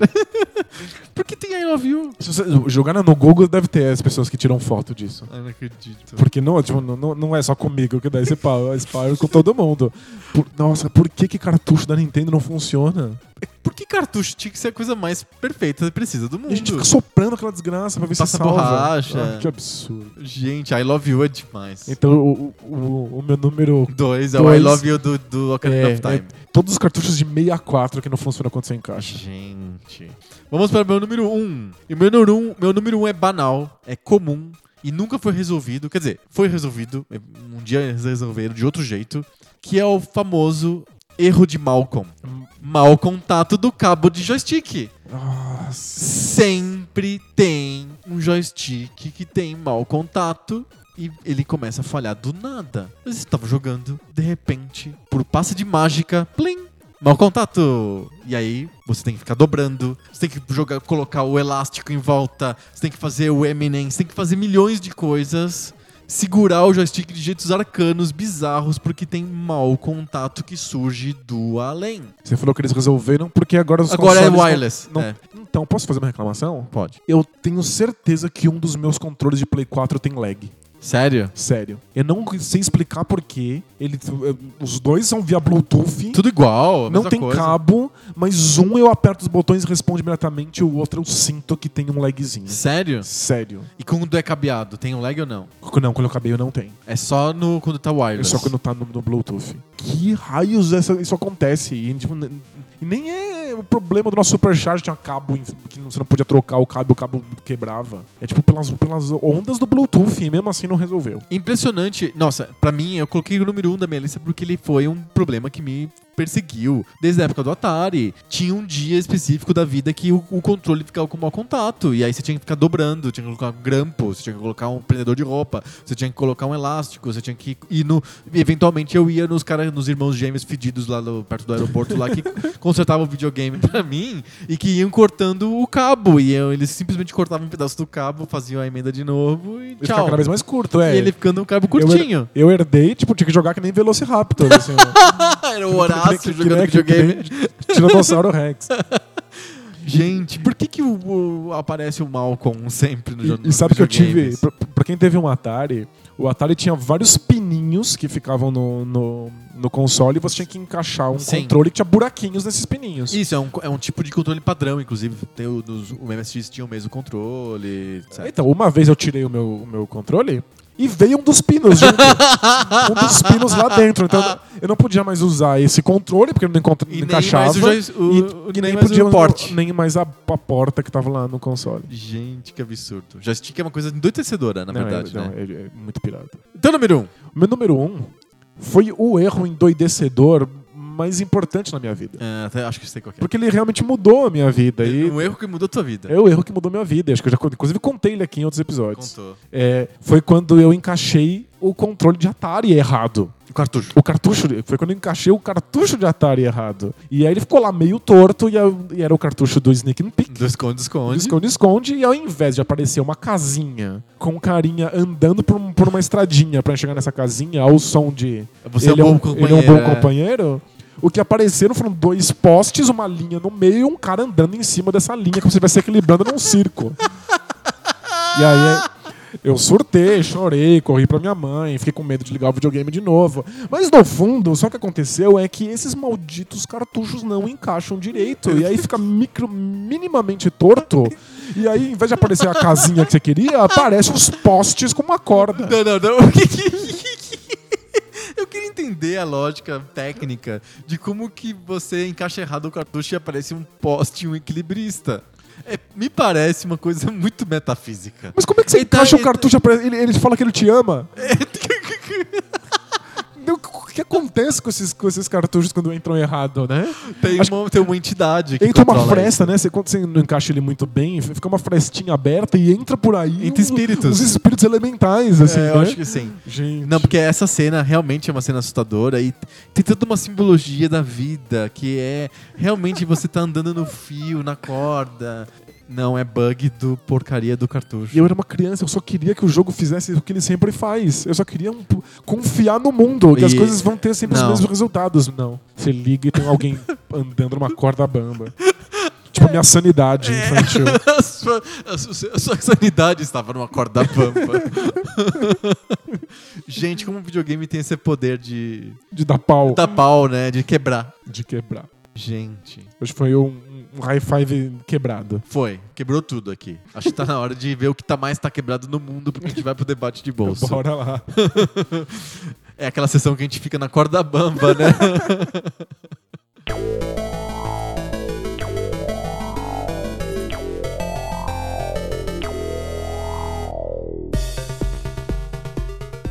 Debate de bolso é aquela sessão em que a gente para de se livrar dos videogames quebrados e tem que encarar a vida quebrada. O, mundo quebrado. O mundo quebrado. Me conte, a- a- toda semana um de nós propõe pro outro um tema que não é videogameístico. Não é sobre videogame, é sobre a vida, sobre o mundo, sobre a política, sobre a economia, sobre a arte, sobre os filmes, sobre a história em quadrinhos, sobre o que a gente quiser, menos videogame. A gente reveza essa semana, é você que vai propor o tema. Eu tô com muito medo porque as últimas semanas estão, assim, assustadoras. É, Qualquer como, perspectiva de debate de bolso me aterroriza. é, não, não tem como fugir.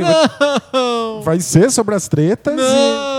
Vou te colocar numa situação que é particularmente desconfortável. Puta vida, eu vou embora. Porque eu vou te botar no, no- no lugar do Datena. Ah, não, não, não, não, não.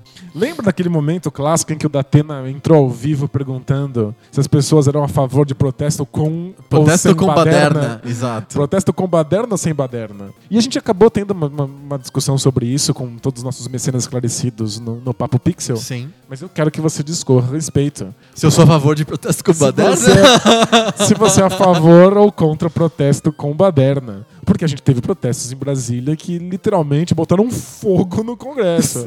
É, não, foi no Ministério da. Agricultura. Mas e- eles arrancaram todos os pontos de ônibus e transformaram eles em barricadas flamejantes. Sim, ficou. Teve, um- realmente o cenário era apocalíptico. Exato. Tem fotos incríveis desse, desse, desse dia, que parece realmente filme do, da Guerra do Vietnã.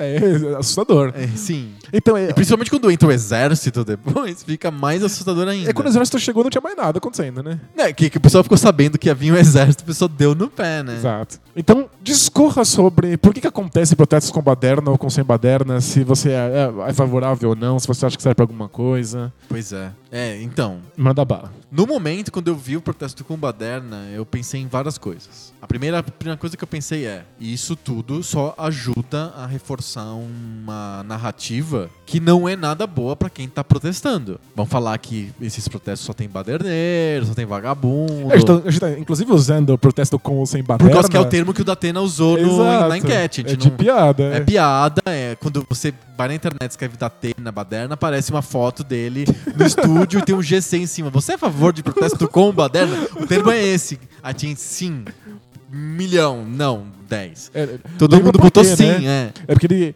O, o lance. Isso foi em 2013. Porque eh, em 2013 ele queria saber se as pessoas eram a, fav- a favor ou contra aquele protesto. E as pessoas estavam respondendo sim, que elas eram a favor do protesto. E o Datena ficou indignado. Ele falou: Não, gente, eu não tô perguntando se vocês são a favor de protestar. Se vocês são a favor ou não do aumento da passagem. Eu tô perguntando se vocês são a favor desse tipo de protesto. Aí ele gritou: Muda aí, muda aí, escreve diferente aqui. Escreve protesto com baderna. Aí as pessoas- pronto. e aí, as pessoas continuaram votando sim. Elas ainda eram a favor do protesto com a baderna. E aí o Datena teve que mudar a visão dele. A visão dele, é, em tempo exato. Real, É, né? Que exato. é muito engraçado. É, os é- vídeos mais legais do YouTube. É, bem interessante mesmo, bem e mostra, é, foi um ponto simbólico de mudança dos Da opinião pública, da opinião é. pública nas jornadas de junho de 2013. Exato. A gente tá num momento bem diferente. E tava tendo protestos em Brasília essa semana contra as reformas da Previdência e da trabalhista a- associadas a, a todas as denúncias, as delações e as gravações que surgiram na semana anterior envolvendo diretamente o Temer. É, e o Temer e o Aécio, inclusive a gente tá gravando no sábado, ontem na sexta surgiram, aprenderam várias coisas na- no apartamento do Aécio e tinha uma caixa escrito caixa 2, assim, tipo, hilário. É um saco de documentos transparente com papéis dentro e o etiqueta caixa 2. Maravilhoso. Maravilhoso, né? Tipo. é tipo o agente secreto que tem um, um crachá escrito agente secreto. É, Mas enfim. Não, não, não vamos. Entrar nesse assunto específico, mas enfim, é, por tudo isso, estavam tendo um protesto grande em Brasília. Eles eh, quiseram fazer em Brasília esse protesto dessa vez para ficar mais perto do, do Congresso, do, do presidente, etc. Pra eles verem que o, que o calor tá ali Exato, pertinho deles. pertinho deles. E aí, no meio do protesto, parece que eles começaram a quebrar um monte de vidros, etc. Tinha bastante gente mascarada, black bloc, whatever, dentro do protesto. Sim. E aí eles, o burros, né, o pessoal das das- da administração dos ministérios começou a colocar barricadas de madeira em volta dos ministérios para proteger as vidraças. E aí, claro que o pessoal começou a botar fogo nessas madeiras, porque eles protegeram os prédios com material inflamável. Aí eles, né, tipo, eles começaram a botar fogo em tudo e, e aquilo ficou um simbólico, né? Tipo, começou a fazer uma fumaça grande, mas na verdade o ministério não tava pegando fogo diretamente, e sim umas madeiras que eles colocaram ali e tal. E Fez um, um fumação, Fez uma baita fumação mas e não teve muito... nenhum estrago estrutural. Não, um estrago grande, teve um monte de vidro quebrado, mas a gente não tá chorando aqui pelos, pelo, pelo vidro quebrado, pelos pais do vidro e toda a solidariedade à família do vidro. A gente não, realmente Não. não tem muita. O Chaplin vai lá e vai trocar todos e ficar muito feliz. Exa- Exato. Então, tipo, nenhum problema com relação à, à materialidade das coisas em si. O problema na minha cabeça é que recado que isso passa. E aí tem várias coisas envolvidas. A primeira é a narrativa. Obviamente, você vai falar, todo mundo vai falar em seguida que, meu Deus, só tem agora os baderneiros do PT que estão indo lá quebrar Brasília e fazer a coisa à força. E aí isso é obviamente usado em seguida pra justificar qualquer coisa, como por exemplo, tirar o exército do quartel. Foi o que aconteceu. Houve até uma confusão porque ninguém quer assumir o ônus de tirar o exército do quartel. A gente Que é uma- ridículo, A é. gente é uma nação traumatizada por 30 anos de ditadura militar e quando o exército sai do quartel a gente não gosta, a gente fica cabreiro, a gente fica bolado. É, tem, um, tem meia dúzia de Zé Louquinha que, Não, que tem- solta fogos, mas é. Tem, os, tem os pirados que curtem, mas a maioria das pessoas fala: o que, que esses caras estão fazendo na rua? Sim, sim. Além disso, o exército não foi feito pra agir contra outros brasileiros, contra compatriotas. Ele foi feito pra defender as fronteiras contra invasores inimigos de outros países, contra E- é, inimigos de guerra. E pra fazer campanha de vacinação. né? e pra levar as pessoas Na pra escola, é. quando é muito longe, né? E aí tem o, barco do exército. Tem, tem isso, né? E pra matar o mosquito da dengue, mas enfim. um dia passou aqui um caminhão do exército pra matar o mosquito da dengue, né? um monte de veneno nas minhas plantas. é. Pois é, eles, o, o exército faz o que eles chamam de convênios, né? Com outras, ah, ah, outros, outros braços do poder executivo. É que senão né? morre de tédio, né? É, Senão- pois senão é. Você não faz muita Dizem, coisa no Brasil, eu não né? sei, dizem que se o Brasil entrar em guerra, o exército tem munição pra meia hora. Mas eu não tenho certeza se isso é verdade, se isso é coisa que o pessoal passa no WhatsApp. Olha, tem que ser uma meia hora bem eficiente. Sim, tem que resolver o problema em meia hora. Ah, legal, não vai ter uma guerra longa. Exato. E- Dizem até que o. o- então, já, já conto isso, mas. Liberaram se o exército foi pra rua. O exército foi pra rua e todo mundo ficou muito bolado. E aí ninguém queria assumir que o exército foi pra rua. Queriam, Tanto- queriam tanto- tirar o, o Maia lá pro. O, o- o Maia, que, falou, eu- "Não, que não é- fui eu." Não fui eu. Então, o, o Rodrigo Maia, que é o presidente da Câmara, ele tem que aprovar essas coisas. E aí, e, na verdade, o que aconteceu foi que, a princípio, ele teria pedido pro governo mandar a Força Nacional de Segurança para fazer a segurança do Congresso Nacional, que fica razoavelmente longe do Ministério da Agricultura. É tudo no mesmo lugar em Brasília, mas as distâncias em Brasília são muito grandes. Então, tipo, o Ministério da Agricultura estava lá longe, o Congresso estava aqui, e aí o Rodrigo Maia falou: vou chamar a Força Nacional de Segurança para salvar um pouquinho aqui a situação, evitar que aconteça qualquer coisa com os deputados.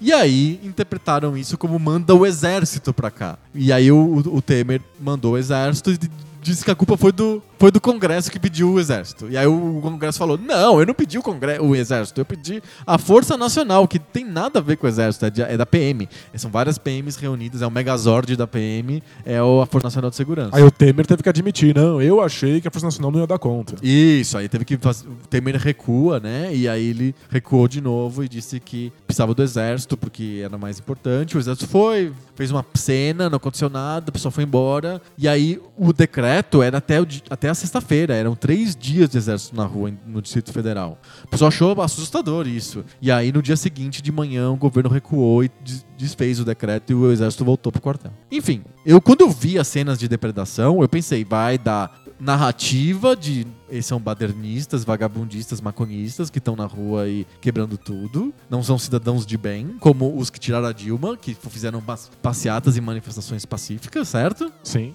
E ia dar narrativa pra vou botar o exército na rua, vou botar repressão. Vocês estão pedindo, não é nem culpa minha. Vocês querem aqui botar fogo em tudo, então eu vou botar o exército na rua. Mas o ponto pra mim é outro. O ponto mais importante pra mim é a força. Você derrubar um governo à força só serve quando você quer uma disrupção institucional, quando você quer quebrar a institucionalidade vigente. Então, se você quer realmente derrubar o império e colocar a república, você bota fogo em tudo e mata o rei e você troca o império da república. Se você quer é, tirar o governo eleito e colocar eh, militares no lugar, você vai lá e manda um avião, dá um show, uma bomba no palácio do governo, como aconteceu no Chile, e aí você tira o presidente eleito e coloca uma junta militar no lugar. Se você quer uma quebra institucional, você, você vai lá e bota fogo no prédio, derruba tudo, mata o cara e você faz uma revolução de verdade. Agora, se você só quer trocar o cara a princípio pra restituir eleições ou fazer alguma coisa que este- esteja dentro da regra constitucional, você não faz nada que não esteja dentro da regra constitucional. Ou você é all-in, ou você vai lá e bota fogo de verdade pra cair de vez tudo e a república deixar de existir, ou você não faz, ou você segue as regras. Não tem meio termo, na minha, na minha cabeça não tem meio termo. Ou você bota fogo no Congresso pra não ter mais Congresso, ou você segue as regras. Então se o povo quer realmente a revolução completa e a extinção do governo, beleza, vão lá e queimam tudo. Mas como não era essa a ideia... Anarquia! É, isso. exato. Como não era essa a proposta, como a proposta é esse é um governo impuro, indigno, a gente vai tirar esse cara, como eles fizeram a impureza, a indignidade de trocar o governo dentro do, do teatro institucional, faça-se, siga-se o teatro institucional até o final. Ou, ou o pessoal quer uma quebra institucional de verdade. Então, que esse é o problema. As pessoas que estão ali botando fogo nas Não querem coisas nada, elas nem- São os black blocs. Os black blocs querem uma quebra Uma ruptura institucional Eles querem uma real. ruptura. Os caras que estão atrás não fazem a menor ideia do que tá acontecendo. Os caras da central sindical lá, sei lá, CGU, CGT, CGU, não sei qual que são os nomes, UGT. Esses não. Esses caras, Esses caras querem realmente a revolução? esses querem fora Temer, mas os black blocs que estão botando fogo querem a revolução anarquista. é. Então, esse é o ponto. Eu vejo um monte de gente no Twitter dando milhões de opiniões falando assim: é, é porque a Revolução Francesa foi realmente, realmente uma pessoa chegou e falou: Senhor Rei, você pode sair aqui porque a gente vai. Não, não tem República?" revolução sem, sem violência. Exato, só que o ponto é: se quer realmente a revolução, a gente realmente quer uma, uma ruptura institucional, é isso que a gente quer? Pra onde vai uma ruptura institucional? Esse é o ponto. Porque na minha cabeça, se você força uma ruptura institucional, não vai ser pro Estado Democrático de Direito, certo? Ou você acredita numa uma ruptura institucional que seja democrática? Que, não, a gente só quer tirar o Temer mesmo, é temporário, e a gente volta rapidinho pro Estado, Estado Democrático de Direito. Isso não é Os militares fizeram exatamente isso. Eles tiraram o João Goulart e falaram: gente, é temporário, já volta. Voltou em 85. Porque o povo tava nas ruas. O povo foi pras ruas. Quer dizer, não exatamente o povo. A, a classe média marchou pela, pela família, por Deus e pela propriedade. Lembra disso? Sim, sim. Fizeram várias marchas em várias capitais e tal. Foi de- alguns dias antes da revolução, entre aspas, do golpe Não, de 64. Eu quero dizer que em 85, quando isso acaba, é porque a situação tá insustentável. É, teve diretas já e foi bastante gente pra rua, mas não foi exatamente porque as pessoas foram pra rua que terminou a ditadura militar. Ela tava, ela tava realmente sustentável. O Hélio Gaspari, por todas as diferenças que eu tenho com relação a ele, ele escreveu um- uma série de livros bem interessantes sobre a ditadura militar. A trilogia, né? É, acho que virou. de- Depois ele complementou com mais livros. Virou um, um- quatro ou cinco livros. Caramba. ele, ele lançou, inclusive, o último faz pouco tempo, bem depois, assim. E ele sempre chama de ditadura civil-militar. Que eu acho que é o que é- foi, foi realmente é, em 64. Se não tem uma parte civil que apoia, não, não se sustenta. Por mais que o cara tenha um exército e tanque na rua, ele não consegue ficar com o exército e o tanque na rua 24 horas por dia por Aham. anos. Sim. Então ele precisa ter uma sustentação, as elites civis precisavam sustentar a ditadura militar. Então por isso que é uma ditadura civil-militar.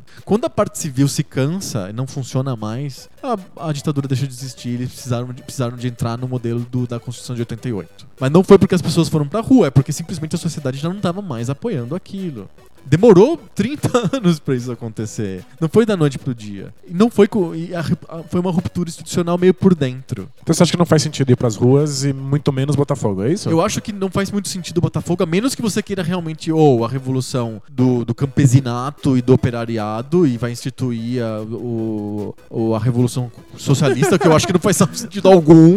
A gente tá em 2017, não, Não em faz- 1917, são anos diferentes. É, não, não faz nenhum sentido. Né? Até porque a classe operária e o campesinato não são tão grandes e tão qu- quanto eram no começo do século Não, não são, não são nem mais conceitos fechados. É, A gente exato. não consegue nem mais conceituar o operariado. Não- Exato, Não, então rola mais. né? realmente não rola mais. Ou se você quer que o- o- os, os, os, os tanques venham, voltem pra rua e, e e façam repressão armada. É, eu só consigo pensar em um modelo de botar fogo no Congresso nesses dois modelos. Modelo de botar fogo no Congresso só pro Temer sair, eu acho que não faz absolutamente nenhum sentido. O que, que você acha? Então, eu- acho que faz algum sentido, mas tem que ser numa lógica totalmente diferente dessa que você propõe. Porque você falou que. Eu não proponho, só eu tô dizendo que eu não, não tô afim da revolução. Não, não, o que eu quero dizer é que existe al- alguma coisa que, que, que acontece quando você faz um protesto violento desse, desse estilo que não é necessariamente você propor uma revolução, uma, uma grande ruptura. Ele, ele tem um papel esquisito de forçar os, os políticos a uma dialética que seja pra fora do, do Congresso. Porque como é que funciona a democracia representativa? Você tem um monte de grupos ali dentro de um, de um- de um lugar, e aí eles discutem entre eles, se pegam de faquinha. E aí os perdedores vão aos poucos alterando pequeninos Isso. elementos das ideias dos vencedores. É isso. Então você tem uma, esse é o conceito de dialética, você tem uma ideia A que enfrenta uma ideia B, e essa ideia A vencer, ela não é a ideia A vencedora. Ela é a ideia C, que contém todos os elementos da ideia vencedora A e alguns poucos elementos da ideia perdedora B. Isso. Então é alguma coisa do, do, do perdedor ainda se mantém no vencedor. Sim. Então a gente, os homens brancos europeus destruíram todos os índios, mas a gente toma banho todo dia e come mandioca. Exato. Sabe? Tipo, alguma coisa fica no, no- em, quem, em quem vence. E o, o jogo político, ele tem grandes chances de tornar essa dialética um jogo entre eles. Eles ficam lá entre eles, discutindo entre eles, até porque nossa democracia representativa não representa o povo, né? A gente tem uma quantidade louca de empresários, sendo que existem poucos empresários na sociedade. Tem muito mais homens muito mais brancos do que tem na sociedade. Exato. Então, tipo, não é um espelho como deveria ser. Então eles ficam num jogo lá entre eles, numa brincadeira de poder entre eles, puxando o tapete entre si e fazendo as negociações deles, fazendo uma dialética própria. Tem um mundo à parte abstrato. Exato. Que faz dialética, sim, porque senão não saem as leis. Mas é uma dialética só entre eles e completamente desligada da realidade. E, e o, o Temer, ele é realmente um, um projeto de desconexão com a realidade a, princípio, a, a partir do princípio de que ele não tem apoio popular, então ele não, não precisa prestar contas para nenhum eleitor. Ele tá simplesmente lidando com os jogos de poder internos. Exato. Então, como é que é a dialética de poder entre esses dois partidos? E o Temer vai lá e lida com isso. Quando você tem um grupo de pessoas que vai lá e bota fogo no bagulho, os- esses políticos são subitamente chamados para uma nova dialética. Que é o fato de que existe um povo ali que tá muito puto e que exige certas coisas. E que se você não, não, não escutar, se você não permitir que essa ideia do povo altere de alguma maneira as suas ideias no Congresso, eles botam fogo na tua casa. Eles te pegam de porrada. E eu, é- é- eu sei que é, é, é meio ridículo ser acontecer na força. Mas toda dialética é uma luta de forças. Não, sem dúvida. Tipo, o, o grupo A que vence não é porque ele tem mais pessoas. O grupo A que vence o grupo B é porque o grupo A é mais forte. Então, é, botar fogo no Congresso, por pior que seja pra narrativa de ah, eles são baderneiros, dá uma equilibrada no jogo de forças. Força o Temer a olhar pra fora e ficar com medo. Lembrar que existem pessoas lá fora que estão indignadas e que vão não só vaiar ele, mas tacar ovo e tacar pedra e, se puderem, vão botar fogo no carro. E o Temer, cu- curiosamente, que tá completamente desligado da, da, da vida social, ele é uma pessoa que existe só nesse jogo político, ele escuta muito mais a dialética das ruas do que o governo Dilma. Pensa quantas vezes o Temer recuou. Ele recua porque muito. Deu merda. É, Então, tipo, toda vez que o povo fala não, ele fica com medo e volta. Então, botar é. É, fogo. é, mas é o povo institucionalizado através da imprensa, Não, total. através dos partidos O políticos. povo botando Não é o fogo povo. é o povo É, também. é. Mas é que o povo é muito mais do que os 30 mil pessoas que estavam ali. O povo é muito mais do que os black blocs. Mas bota um. Faz água bater na É bunda, que o Black sabe? Bloc, na minha concepção, o Black Bloc e o, o pessoal que tava lá em Brasília na, na, na quarta-feira, eles aparentam não povo pra maioria das pessoas. Não, não- Eles parecem dúvida. totalmente dissociados de povo. Quando eu- as pessoas normais veem os, os caras botando fogo e brigando em Brasília, elas falam, são pessoas X, do tipo X, que estão em Brasília Quem botando são? fogo. Onde vivem? Não O que são comem? o povo. Quando as pessoas vão pianinho na, na Paulista lá e ficam bonitinhas na passeata verde e amarela, tem cara de povo. É esse povo classe média. Então, Eu- eu que é o entendo. povo que move os ponteiros, na verdade. Eu entendo, mas é que o, o O povo- político não tem muito medo de, de, de, de- de negar as coisas para o povo que é o povo que tá botando fogo lá no Ministério da Agricultura. Mas ele tem medo de desafiar o povo que anda pianinho de roupa amarela na Paulista. Mas são poderes diferentes. Quando tá um monte de gente lá de classe média na, na, na- na Paulista fazendo passeata pacífica, o- os políticos têm medo, são chamados pra dialética do povo, no sentido de caramba, esses caras não vão votar em mim, eles são a maioria. Isso. Então, mas quando os black blocs vão lá e botam fogo, eles falam: caramba, esses caras são uma minoria. Mas se eu não ouvir o que eles têm a dizer, se eu não levar em consideração isso, eles vão tornar a minha situação insustentável. É, eu acho que o que acontece quando o cara bota fogo no, no- no ministério é passa pela cabeça do governo vários dilemas que são difíceis de, de- de resolver. O primeiro dilema é: vai que as pessoas começam a gostar do cara que bota fogo? Vai que eles mudam de ideia, que nem aconteceu no meio do programa do Datena. Isso, todo mundo vai que o pessoal muda de ideia. E o segundo é: se eu botar repressão, vai que pega mal. Isso, como é que eu chamo o exército? Isso. E tem outra. É esse incômodo que eu acho que talvez seja um objetivo concreto de botar Amanhã, fogo no ministério. Você compra o jornal e tem lá Brasília pegando fogo. Passa Tem várias fotos da Brasília pegando fogo mesmo, do carro Brasília, Brasília. pegando fogo. Então, passa a imagem que você não tem controle absolutamente nenhum. O- o- os jornais lá fora não entendem que é meia dúzia de pessoas e que são só black blocs. Eles falam assim: o Brasil está indignado. o Brasil botando fogo no- nos ministérios. Porque a narrativa é forte. E a gente tá vivendo uma. Estamos vivendo uma era que é a era, era da narrativa mesmo. Sim. A apropriação da narrativa é um dos instrumentos políticos mais importantes. Se você se apropria da narrativa de que a gente tá lutando, que o governo luta contra baderneiros, às vezes ela cola, às vezes não. Às vezes, como em 2013, não colou. Não colou, é. Mas às vezes cola. Então, é por isso- eu acho que dá um cagaço. São grupos pequenos que precisam ser ouvidos, precisam participar da dialética. E quando eles usam a força, eles não estão propondo uma revolução nem marxista, nem Nem nenhuma. nem, nem volta à ditadura militar.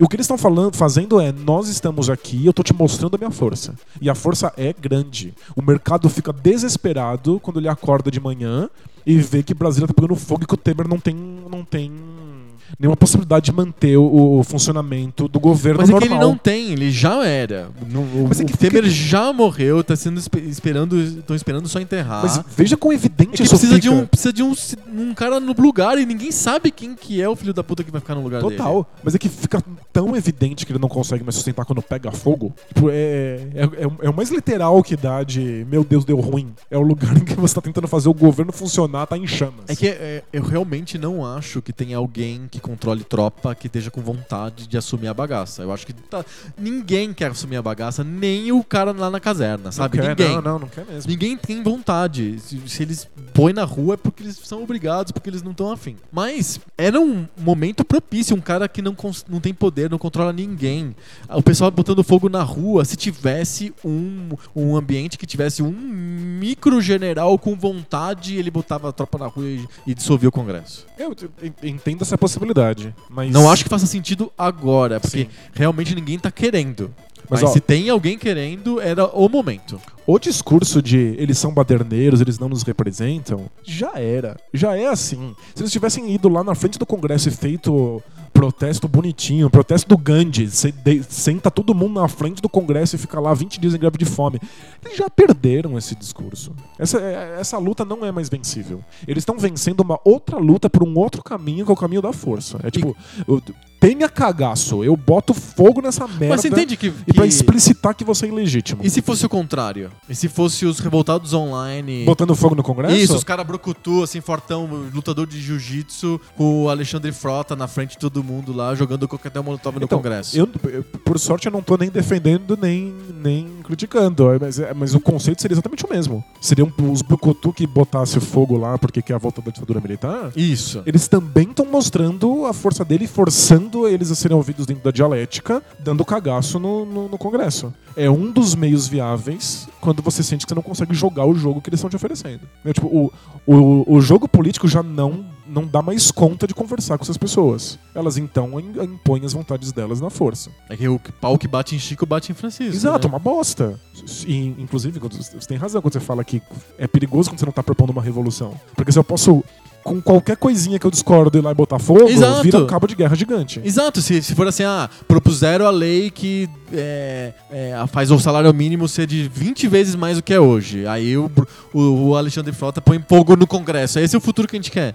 Então, é, mas é, você entende que é uma, é, é uma possibilidade? E ela é, é- é- Se o cara realmente não tem espaço pra ser ouvido, e se ele não tem qualquer chance de, de, de ser recebido no- jogando as regras normais, ele bota fogo porque é o jeito que ele tem de forçar, forçar o braço. Mas, é, assim, historicamente, te olhando a história, a gente não vê nenhuma vez em que houve uma tentativa de negociação, entre aspas, com a força que não tenha gerado, ou tenha tido sucesso que não, tinha sido, não ten- tenha sido um sucesso de ruptura institucional. Nunca, nunca vi um protesto de gente botando fogo em tudo que não tenha realmente derrubado o regime como um todo. Entendi. Não me lembro de nenhuma vez que tenha acontecido isso em país algum. Não, faz sentido. Mas, eu, mas eu, eu entendo o que tá acontecendo.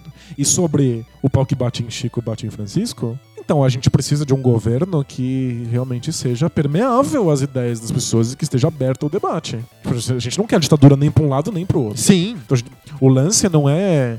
Ah, se a gente queima agora, eles vão queimar depois. É ter um modelo em que não faça sentido que ninguém queime essa desgraça. por isso que o mais importante de tudo é a reforma política. É, mas pois é, por que, que ninguém tá, tá levantando essa bandeira? Por que, que a esquerda é burra não levanta a bandeira da reforma? Fico indignado. Por que, que vem a Marina com os discursos mais geleia do universo? Nossa, ela é péssima. Ao invés de falar, gente, reforma imediatamente, instantâneo, o problema é é estrutural. É o mais importante que a gente precisa realmente fazer é a reforma política. Mas a gente tá muito orientado para a reforma da Previdência, a reforma trabalhista, que são Exato. problemas mais instantâneos para essas entidades que estão fazendo esses protestos. Claro, são, são problemas econômicos. São problemas prementes. imediatos assim, para é. pessoas que estão interessadas na, na Exato, grana, é. mas o- no fundo o que a gente precisa de resolver é a questão política, é fazer a reforma política já. E eu, sinceramente, não consigo enxergar um panorama disso tão, tão rápido. Não, você tem razão. Não E eu- consigo. E eu concordo integralmente que botar fogo nas coisas muda sistemas inteiros. Exato. Mas ela é uma, uma das. Não, nu- nunca vi assim, vou botar fogo no Congresso e eles vão parar de votar a reforma política. Então, se- Ou a reforma à Previdência. Então, eu acho que é uma das possibilidades quando você sente que você não está sendo ouvido. Eu acho que você bota fogo lá no, no, no Ministério da Agricultura, eles vão pensar 12 vezes antes de votar uma reforma, uma reforma trabalhista. Ou eles vão pensar 12 vezes antes de colocar o tanque na frente do, do prédio da Ministério Mas- da Agricultura. Então você obriga eles a pensar no que está acontecendo lá fora. Você tira eles dessa bolha. Porque a gente vive, um- nesse momento, uma democracia representativa que é completamente bolhal. Ilhada, tá, tá, tá, sim, exato. tá. Exa- Eles estão num um planeta totalmente distante do nosso. O Temer tá olhando pra fora porque dá cagaço. As coisas podem sair do controle muito, muito rápido. A população pode, a qualquer segundo agora, por um- uma micro virada de eventos e todo mundo apoiar o incêndio lá. Sim. A pode polícia acontecer. atirou num cara. Ela tirou. Atirou com arma Atirou. letal. Se morre esse cara. do- Não era bala de borracha, era Então, bala mesmo. Se esse cara morre, Temos um mártir. temos um Marte. Tem um monte de gente ali com camiseta com a carinha dele na, na frente do Congresso segurando tocha. Então a situação fica muito delicada. Ele é obrigado a olhar para pela janela. Então acho que nesse sentido é funcional. Teve uma Se cena é aí. ético, correto, adequado, a melhor saída do planeta, aí são outros 500. Teve uma cena em 2013 que ficou muito icônica pra mim, que o pessoal invadiu Brasília, eh, passou pela, pelo fosso lá do- da frente do Congresso e subiu no telhado do Congresso, lembra disso? Lembro, lembro. O que aconteceu? Uma hora eles falaram assim: é, é, legal, estamos aqui em cima do telhado do Congresso, Fazer o quê, vamos, vamos descer agora? Aí eles desceram. Nada É. aconteceu. Nada- Foi à toa. Gerou umas fotos legais e, tipo, eles foram embora. Porque eles não tinham nem. Nem sabiam o que eles estavam fazendo, na verdade. Tem muita gente que vai pra essas coisas. Tipo, tô olhando. Eu vim aqui, só achei legal. eu- eu- Tem uma- um componente individual também nesses, nesses protestos. Deve ter gente que entra pra botar fogo porque acha puta emocionante. Deve ter de tudo. Tem narrativas pessoais que, tipo, caramba, eu tô lutando contra o. O mal. O, é, assim, É, o é? vilão do James Bond. É, Exato. É que o Temer parece. Ele um pouco. parece, tem aquelas mãozinhas pequenas, né? Precisa de um gato, é. Eu ia falar fechamos, mas a gente não fechou Não, nada. nada, né? nada, nada. Tá tudo em aberto, mas é a hora de cartinhas. Cartinhas. Cartinhas. Cartinhas.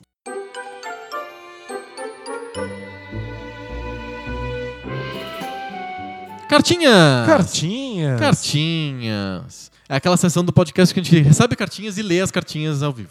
Isso é fácil, né? Autoexplicativo. É, é, essa é bem, bem simples de entender. E a gente, antes de ler as cartinhas que a gente recebeu essa semana, a gente tem uma promoção, é a primeira promoção do Poco Pixel. Promoção? É uma promoção. Na verdade, eu queria transformar isso em não só uma promoção, mas também uma coisa fixa no nosso programa. Ah, Que eu chamei de Brasileiro Ajuda Brasileiro. o quê? É assim.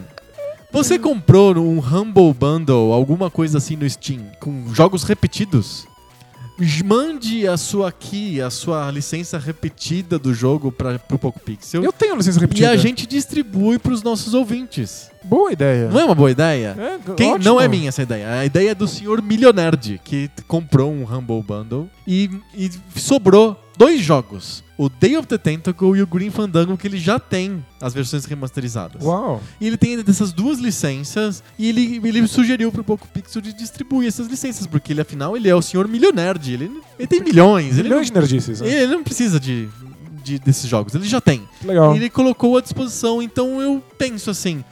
Aí, tipo, os nossos ouvintes podiam dar licenças repetidas do Steam pra gente distribuir entre os nossos ouvintes. O que você acha? Legal. Acho que eu tenho uma. Eu tenho um World of Goo sobrando no Steam aí, alguém De- semana que vem a gente, a gente sorteia eh, esse, esse teu jogo repetido. Boa. Essa semana a gente tá sorteando o Day of the Tentacle e o Green Fandango do Sr. Milionerd. Versões remasterizadas ou Versões, ve- versões velhinhas? remasterizadas que estão na Steam. Lindo. É bem fácil participar. Você twitta, é, a gente tá usando o Twitter como fonte dessa, Você tá forçando as pessoas pra melhor rede social, é isso. Exatamente. Vocês vão usar a melhor rede social, que é o Twitter, e vão indicar pros amigos o PocoPixel, mencionando a gente. Tem que colocar o arroba PocoPixel na tua mensagem. E dizendo qual jogo que você quer ganhar, se é o Day of the Tentacle ou o Green Fandango. Tem pouco caractere pra tudo isso aí. Coloca a hashtag DOT do Day of the Tentacle, hashtag GT do, Green, do GF, do Green Fandango, o que for. Boa. Coloca lá, indica, indica o podcast pros amigos e diga que você quer ganhar o the Tentacle ou o Green Fandango. A gente vai fazer os dois sorteios no podcast da semana que vem. Perfeito. É o brasileiro ajudando o outro brasileiro. a gente vai botar o nome de todo mundo em papel e jogar pra cima. Isso, a gente Porque vai aqui chamar é o pouco De- pixel. Exato, a gente chama o Dengue e o Praga pra ajudar a gente a recolher as cartinhas. Boa, sempre quis conhecer eles. É, não é legal? A gente vai lá pro Rio. É, mudei de ideia. É. não, o Rio é uma cidade muito legal. Eu nunca fui, só deu preguiça mesmo. Ah, tá bom. Esse é o nosso primeiro concurso do Poco Pixel Brasileiro Ajuda Brasileiro. As, key, as keys do Steam que estiverem sobrando aí com você, mandem pro Poco Pixel, a gente distribui pro pessoal. Boa, boa ideia. É isso aí. Primeira cartinha de hoje é um high five, é o high five do Jonatas Leão, melhores jogos de arcade. Opa, vamos ver. O quinto dele é o 1942, Ah, o de aviãozinho. da Capcom. Também Legal. gosto muito. O 4 eu não conheço, é um pinball, Revenge from, from Mars. Já ouviu falar desse jogo? Nunca ouvi falar. É um pinball de bola de metal mesmo. Ah, entendi. Legal. É, isso eu não, não manjo mesmo. O, tre- o, o 3 do Jonatas é o Double Dragon. É- Era, acho que era o número 3 também. É, acho que é. É, é, coincidiu. O número 2 dele é o Time Crisis. É um jogo de tiro da. Sim. Da o quê? Da Namco? Não me lembro. É um, é um jogo de tiro. Tem uma inovação que é você apertar um pedal e aí o personagem agacha atrás de, de, de obstáculos. É, assim, tipo, pra, faz cover, pra né? se proteger isso. Bem bacana. Tem um sistema de cover. E o número 1 um dele é o Street Fighter 2. Que É. é número 1 um de muita gente. É verdade. Porque o Street Fighter 2 foi um jogo absolutamente fundamental. Aliás, ele é um jogo de vanguarda, Street Ah, Fighter sem 2. dúvida nenhuma. Muito, né? É, mas talvez o Street Fighter 1 seja mais. É verdade. Ele, ele foi o cara que. Tava tão à frente do seu tempo que ninguém nunca entendeu esse jogo foi- até, até é um, hoje. É um né? gênio incompreendido. o Street Fighter 1. Exato. O 2 não, foi o que realmente frutificou. mais comerciável. né? Exatamente. Aí o high five do Jonatas Leão. Muito legal, né? Legal, bacana. Mandem. Mandem sempre, a gente sempre estimula, mandem os high fives pra gente, pra gente falar aqui no programa. Boa ideia. Mandem seus high fives de falhas irritantes de hardware e software pra gente ler no próximo Nossa, episódio. vai ser chu- chuva de cocô. o Marcos VSS fala sobre o debate de bolso. Cota debate de bolso. Lembra sobre o que que a gente falou no debate de bolso dos- da semana passada? Lembro. Foi. Foi. Não lembro. Foi sobre orientação política. Ah, foi o do Escala- eixo esquerda-direita. Exatamente. Ah, é verdade. O Marcos VSS diz que a orientação política tinha que ser igual classificação de banda de heavy metal. que é bem preciso, por exemplo, black metal sinfônico norueguês. Você não tem como se confundir. Você sabe certinho. A me- a- só pelo nome, você escuta o nome, você já sabe do que tá falando. Isso é verdade, né? É Black específico. metal sinfônico norueguês. Fantástico. Me- metal melódico, emo, Folk folk da Suécia. sueco. Isso, fantástico. Acho que a orientação política tinha que ser meio isso mesmo. Tinha que ter, né? Tipo, um manual gigante, É. você encontra lá. E- livre economia autoritária, De costume antissocial. Isso. Norueguês.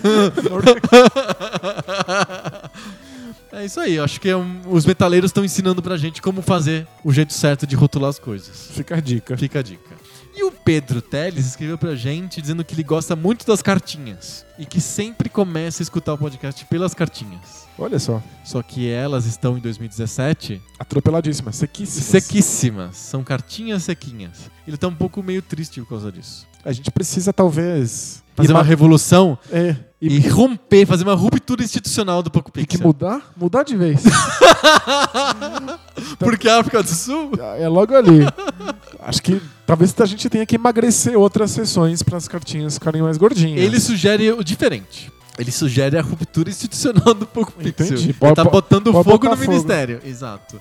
Ele quer dividir o Poco Pixel em dois. Fazer um podcast com a parte de videogame mais as cartinhas na segunda e o High Five mais debate de bolso na quarta. Ele acha que isso é legal porque ele consegue escutar a gente mais vezes e o tempo de espera pro episódio, próximo, o próximo episódio, o próximo capítulo é menor.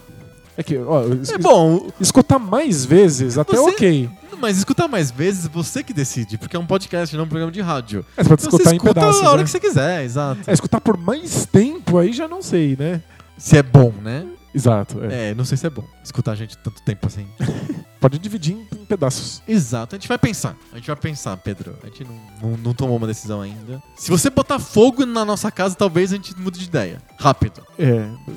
Por favor, não faça isso. É, tá vendo? Viu? Dá, dá medo. Viu? Dá tá medo. bom, eu faço. eu faço sete podcasts Tá se você bom. fogo. Um por dia. Vai ter um podcast que é só introdução. Vai ter um podcast que é só o, o debate de bolso e um podcast que é só o high five. Viu como funciona? Funciona. O da introdução vai ser muito legal, time. Ele começa com ao vivo e termina com gonorreia. Acabou, é só esse podcast. Muita gente vai adorar. Tá vendo que é, que é ruptura institucional? Dá nisso. não, não acaba bem. Você acha bom no começo, depois não fica legal. Depois você ficou ouvindo um programa que só fala de gonorreia. Não é legal. Não é nada legal. Fechamos? Fechamos. Muito bom. Semana que vem a gente volta com mais papo novo. Sobre videogame velho. Valeu! Tchau!